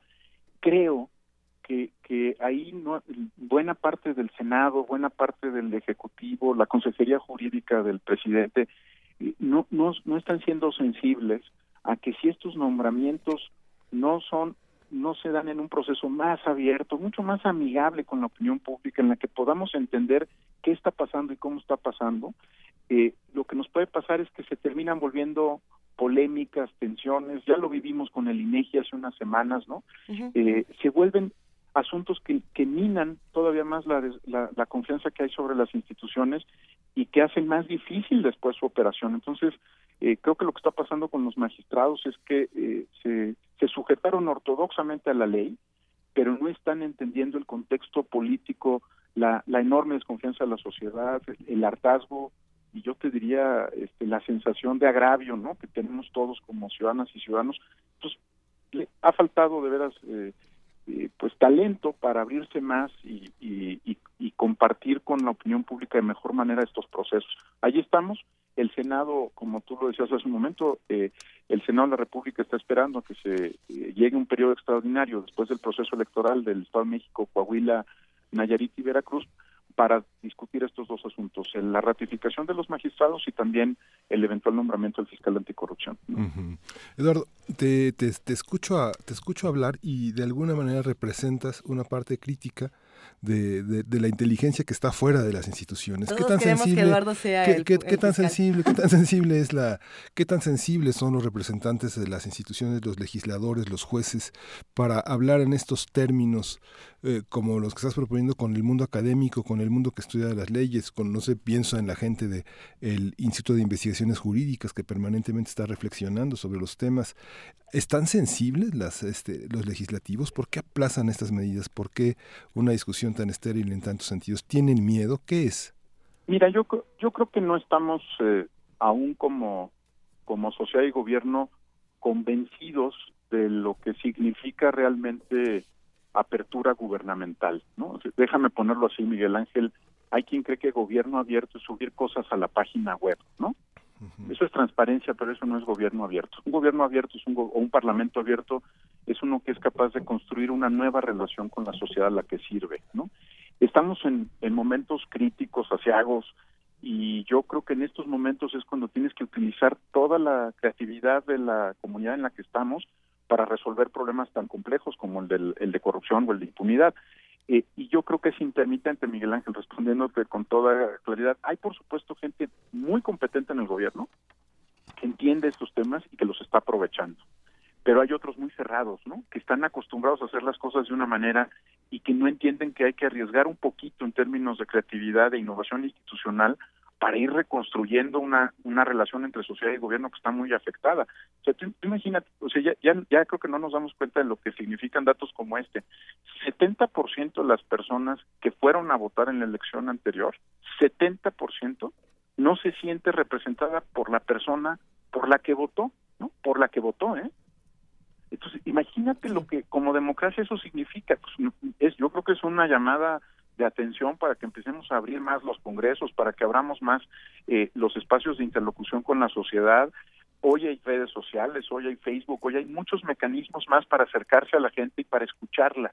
Y, no solo a los académicos, ¿eh? no solo a los especialistas, a la población, porque hay demandas sentidas que tienen fundamento en, en, en, cosas graves, ¿no? en, asuntos que han lastimado a, a nuestra comunidad. Digo, la, como universitario también, ¿no? Las últimas dos semanas hemos visto temas que nos duelen, que nos, que de lo que esperamos una mejor reacción de nuestras autoridades y en buena medida es porque ya cambiaron los tiempos democráticos, o sea, ya no puedes hacer gobierno a la antigüita, es intermitente, Miguel Ángel, o sea, hay unos que se cierran y que creen que atrincherados van a salvar al Estado y hay otros, también los conozco y también existen, que están dispuestos a ser mucho más audaces, ponía el ejemplo de Miguel Sé que le hace un momento, pero puedo poner otros eh, mucho más audaces para reconstruir la relación con la comunidad a la que a la que sirven, ¿no?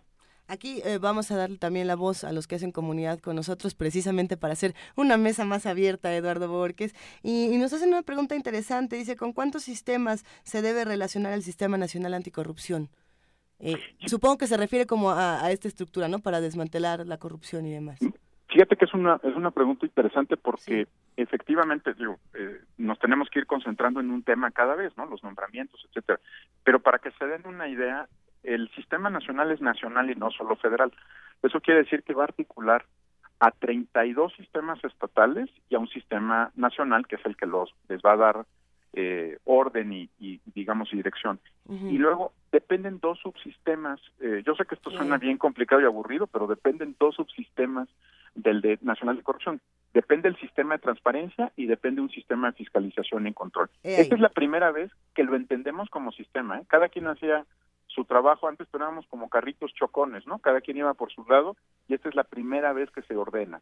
Y en términos de sistemas de información, va a haber una plataforma nacional digital. Estas, estas cosas nunca llegan a las primeras planas de los periódicos porque son de carácter técnico, pero va a haber una plataforma nacional digital que articula todos los sistemas de declaración patrimonial, de declaración de intereses, de declaración de impuestos y otros sistemas que tienen las distintas dependencias en todo el país. Hoy, por ejemplo, tenías distintos sistemas en cada estado y cada quien pedía requisitos diferentes. Ahora va a ser la primera vez que todos estos sistemas tengan la misma estructura, pero además se van a ver en una plataforma nacional digital eh, desde el sistema nacional.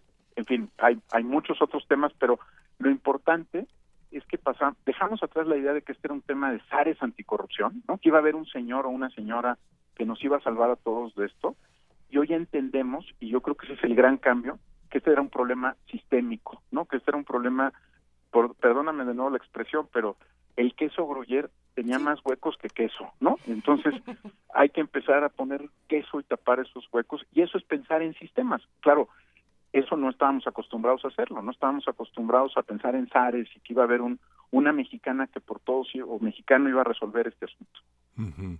Y el proceso de, del Instituto Nacional de Transparencia, Acceso a la Información y Protección de Datos Personales también es un, una tarea pendiente que, que completará esta idea del fiscal. Exacto, mira, la, el INAI es una pieza del sistema, es una de las siete piezas centrales del sistema sí. y, y por eso, y el INAI va créanmelo, va a tener que cambiar mucho en los próximos años porque va a tener que dejar de ser un órgano que solamente reaccionaba a la demanda social, a las solicitudes de información, para ser mucho más proactivo y para utilizar la información con sentido estratégico para poder eh, desmantelar esas redes de corrupción. Mira, el INAI está, eh, yo te diría en este momento, en términos de anticorrupción, desaprovechado, ¿no? Eh, lo seguimos viendo como un órgano al que le pides información y te ayuda a que te la entreguen. y yo creo que el potencial del INAI es enorme en materia de corrupción, de control de corrupción y de lucha contra la impunidad, pero no se lo habíamos pedido porque pues, existía solito, ¿no? No estaba sentado en esta mesa con otras siete instituciones donde tiene que ver cómo se coordina para desmantelar redes de corrupción.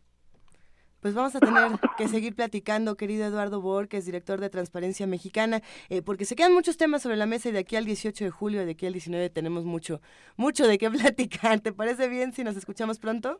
Yo soy muy afortunado en que así sea y estoy a sus órdenes. Ah, los afortunados somos nosotros. Adiós, Eduardo. Gracias, Luisa. Gracias, Miguel Ángel. Hasta luego. Vamos a escuchar ahora, para cerrar esta conversación y para seguir discutiendo y platicando, joyas de la fonoteca. Joyas de nuestra fonoteca. Radio UNAM.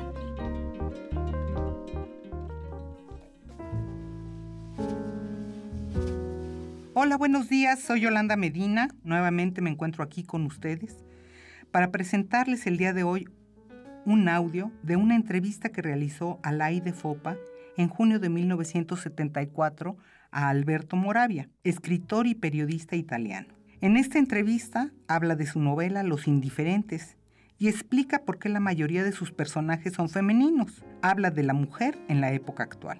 Alay de Fopa, colaboradora de Radio UNAM en esos años, impartía la cátedra de literatura italiana y de sociología de las minorías ya que Sociología de la Mujer habría aterrorizado a más de uno. Desde esta tribuna, Alaide formó a varias generaciones de estudiantes en el pensamiento feminista. En el momento de la entrevista ya estaba al aire su programa Foro de la Mujer, primer programa feminista en la radio mexicana. Negli indifferenti e nei racconti della prima parte della mia vita, en los diferentes y en, los, en mis primeros cuentos, dice Moravia. Le donne erano per lo più persone molto normali. Las mujeres eran más bien normales. Nel senso, uh, diciamo così, mentale. Desde un punto de vista mental. Invece queste donne qui, en dei cambio, miei ultimi volumi, sono eh, in realtà delle intellettuali. En real, eh, sí, en realidad estas mujeres son mujeres intelectuales. Cioè analizzano la realtà. Analizan la realidad. E, e stabiliscono dei rapporti con gli altri. Establecen relaciones con los demás. Un poco come degli, degli, degli, intellettuali uomini. Lo mismo que lo hacen los intelectuales hombres. Sì, hanno una capacità di deformazione. Tienen una capacidad de deformación metafísica. Che è proprio degli intellettuali. Que es propia de los intelectuales. Sì. Eh, ¿Cómo concilia usted esta, esta calidad o esta posición de intelectual con la naturaleza salvaje que usted señala? Questo è il punto. Eh, il contrasto e la fusione di elementi intellettuali con elementi, diciamo così, esta, ahí está la, la, cuestión, la fusión o el contraste, o la no fusión. La, no fusione, la no fusión. Produce una forma di nevrosi. Entre el, entre el intelectualismo, este, los elementos sí. intelectuales y esta naturaleza salvaje, como dice Maravilla, produce la neurosis. Sí. Esa sería la explicación de, de, del carácter eh, un poco excepcional de estas mujeres.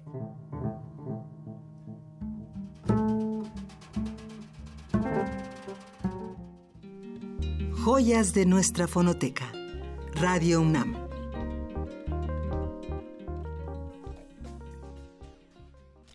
Nueve de la mañana con 53 minutos. Tenemos música, querido Miguel Ángel Quemain, de la curaduría de Dulce Wet. Sí, después de esta joya de la fonoteca es importante. Una maravilla. Sí. Bueno, tenemos una, una parte de la curaduría de Dulce, es eh, esta efeméride del fallecimiento de Charles Avison, un compositor y organista nacido en Newcastle que adquirió sus conocimientos musicales dentro de su propia familia. Organizó en su ciudad natal una serie de conciertos, dando así una de las primeras experiencias musicales del género en Gran Bretaña. Avison, con base en los numerosos ejercicios para clavecín de Domenico Scarlatti, realizó una serie de, de, concerti grossi que alcanzan cierta celebridad. Vamos a escuchar el tercer movimiento, alegro espirituoso, del concierto grosso número 2 en re mayor, sobre una sonata de Domenico, Domenico Scarlatti, con la orquesta barroca de Tafel Music, dirigida por Jean Lamont.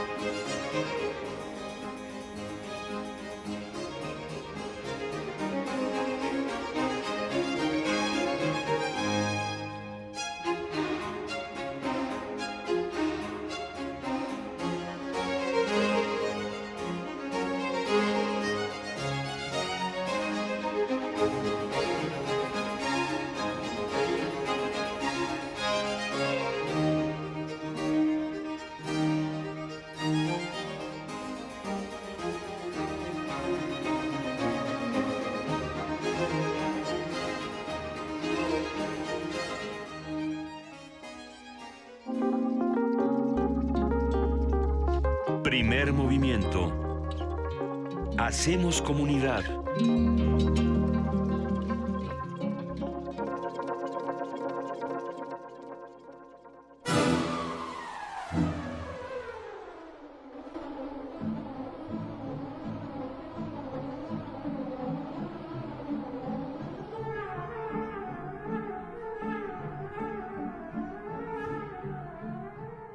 Llegó volando a esta cabina nuestra abeja reina Frida Saldívar, productora de Primer Movimiento. ¿Cómo estás, querida Frida? ¿Qué tal? Muy buenos días a todos los que nos sintonizan aquí en el 96.1 de FM, a ustedes, queridos compañeros, y también en el 860 de AM. Los invitamos a que en punto de las 10 de la mañana, aquí en el 96.1 de FM, escuchen Ambiente Puma con la maestra Mireya Imas y sus colaboradores. A la una de la tarde tenemos la barra informativa de Prisma RU y a las 3 de la tarde los invitamos a escuchar a Juan Arturo Brennan con Diáspora de la Danza. A las 19 horas inicia el programa fundado por el cineasta y radioasta Juan López Moctezuma, Panorama del Jazz.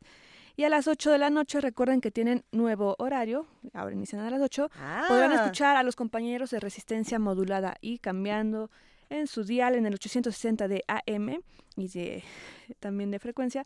A las 10 de la mañana tenemos el programa Introducción al Folclor Musical y al mediodía Letras al Vuelo. Recuerden que a las 21 horas el programa musical también de en Alas de la Trova Yucateca es emitido y nos pueden sintonizar por internet en www.radiounam.unam.mx y buscarnos en todas las redes sociales como Radio UNAM.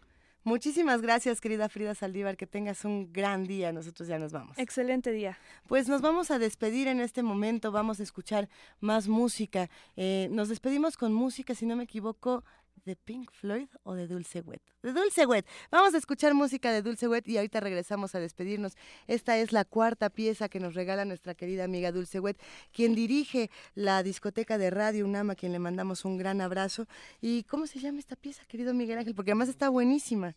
Eh, son 101 años de Milton Babbitt, que hoy 10 de mayo pues, festejamos estos 101 años de nacimiento. Él fue compositor estadounidense, él hizo música serial y electrónica y murió el 29 de enero de 2011. Milton Babbitt, eh, 1916-2011, Estados Unidos. La pieza completa tiene una duración de 19 minutos y vamos a oír solamente el segundo movimiento de esta composición, con Concerti for Violín y Orquesta, una cinta sintetizada de 1976. Venga.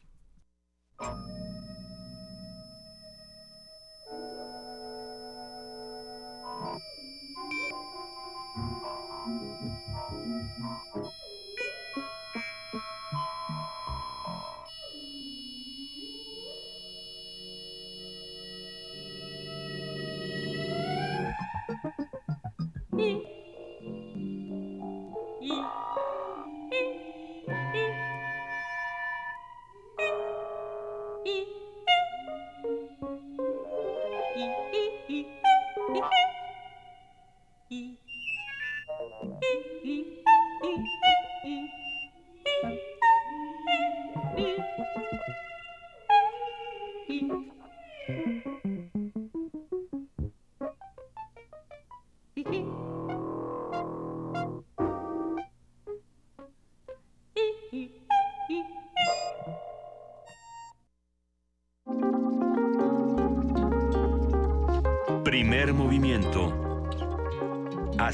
Hacemos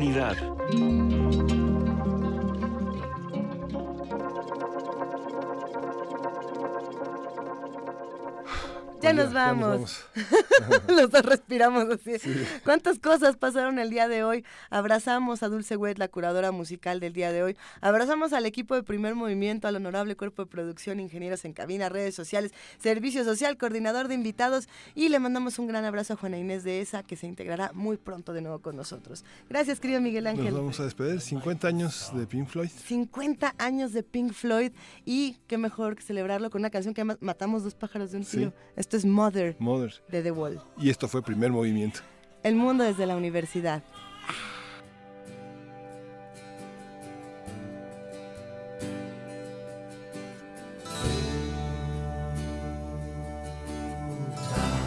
Is it just a waste of time?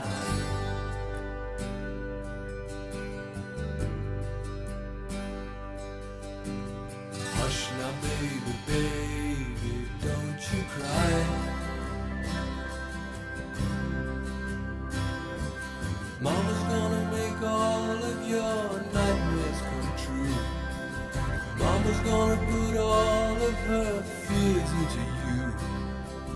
Mama's gonna keep you right here under her wing.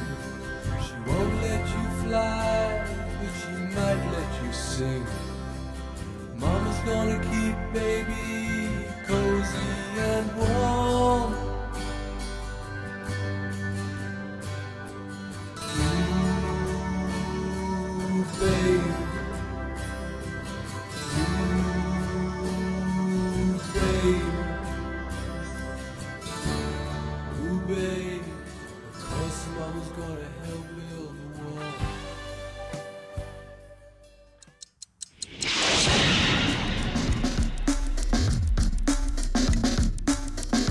Radio UNAM presentó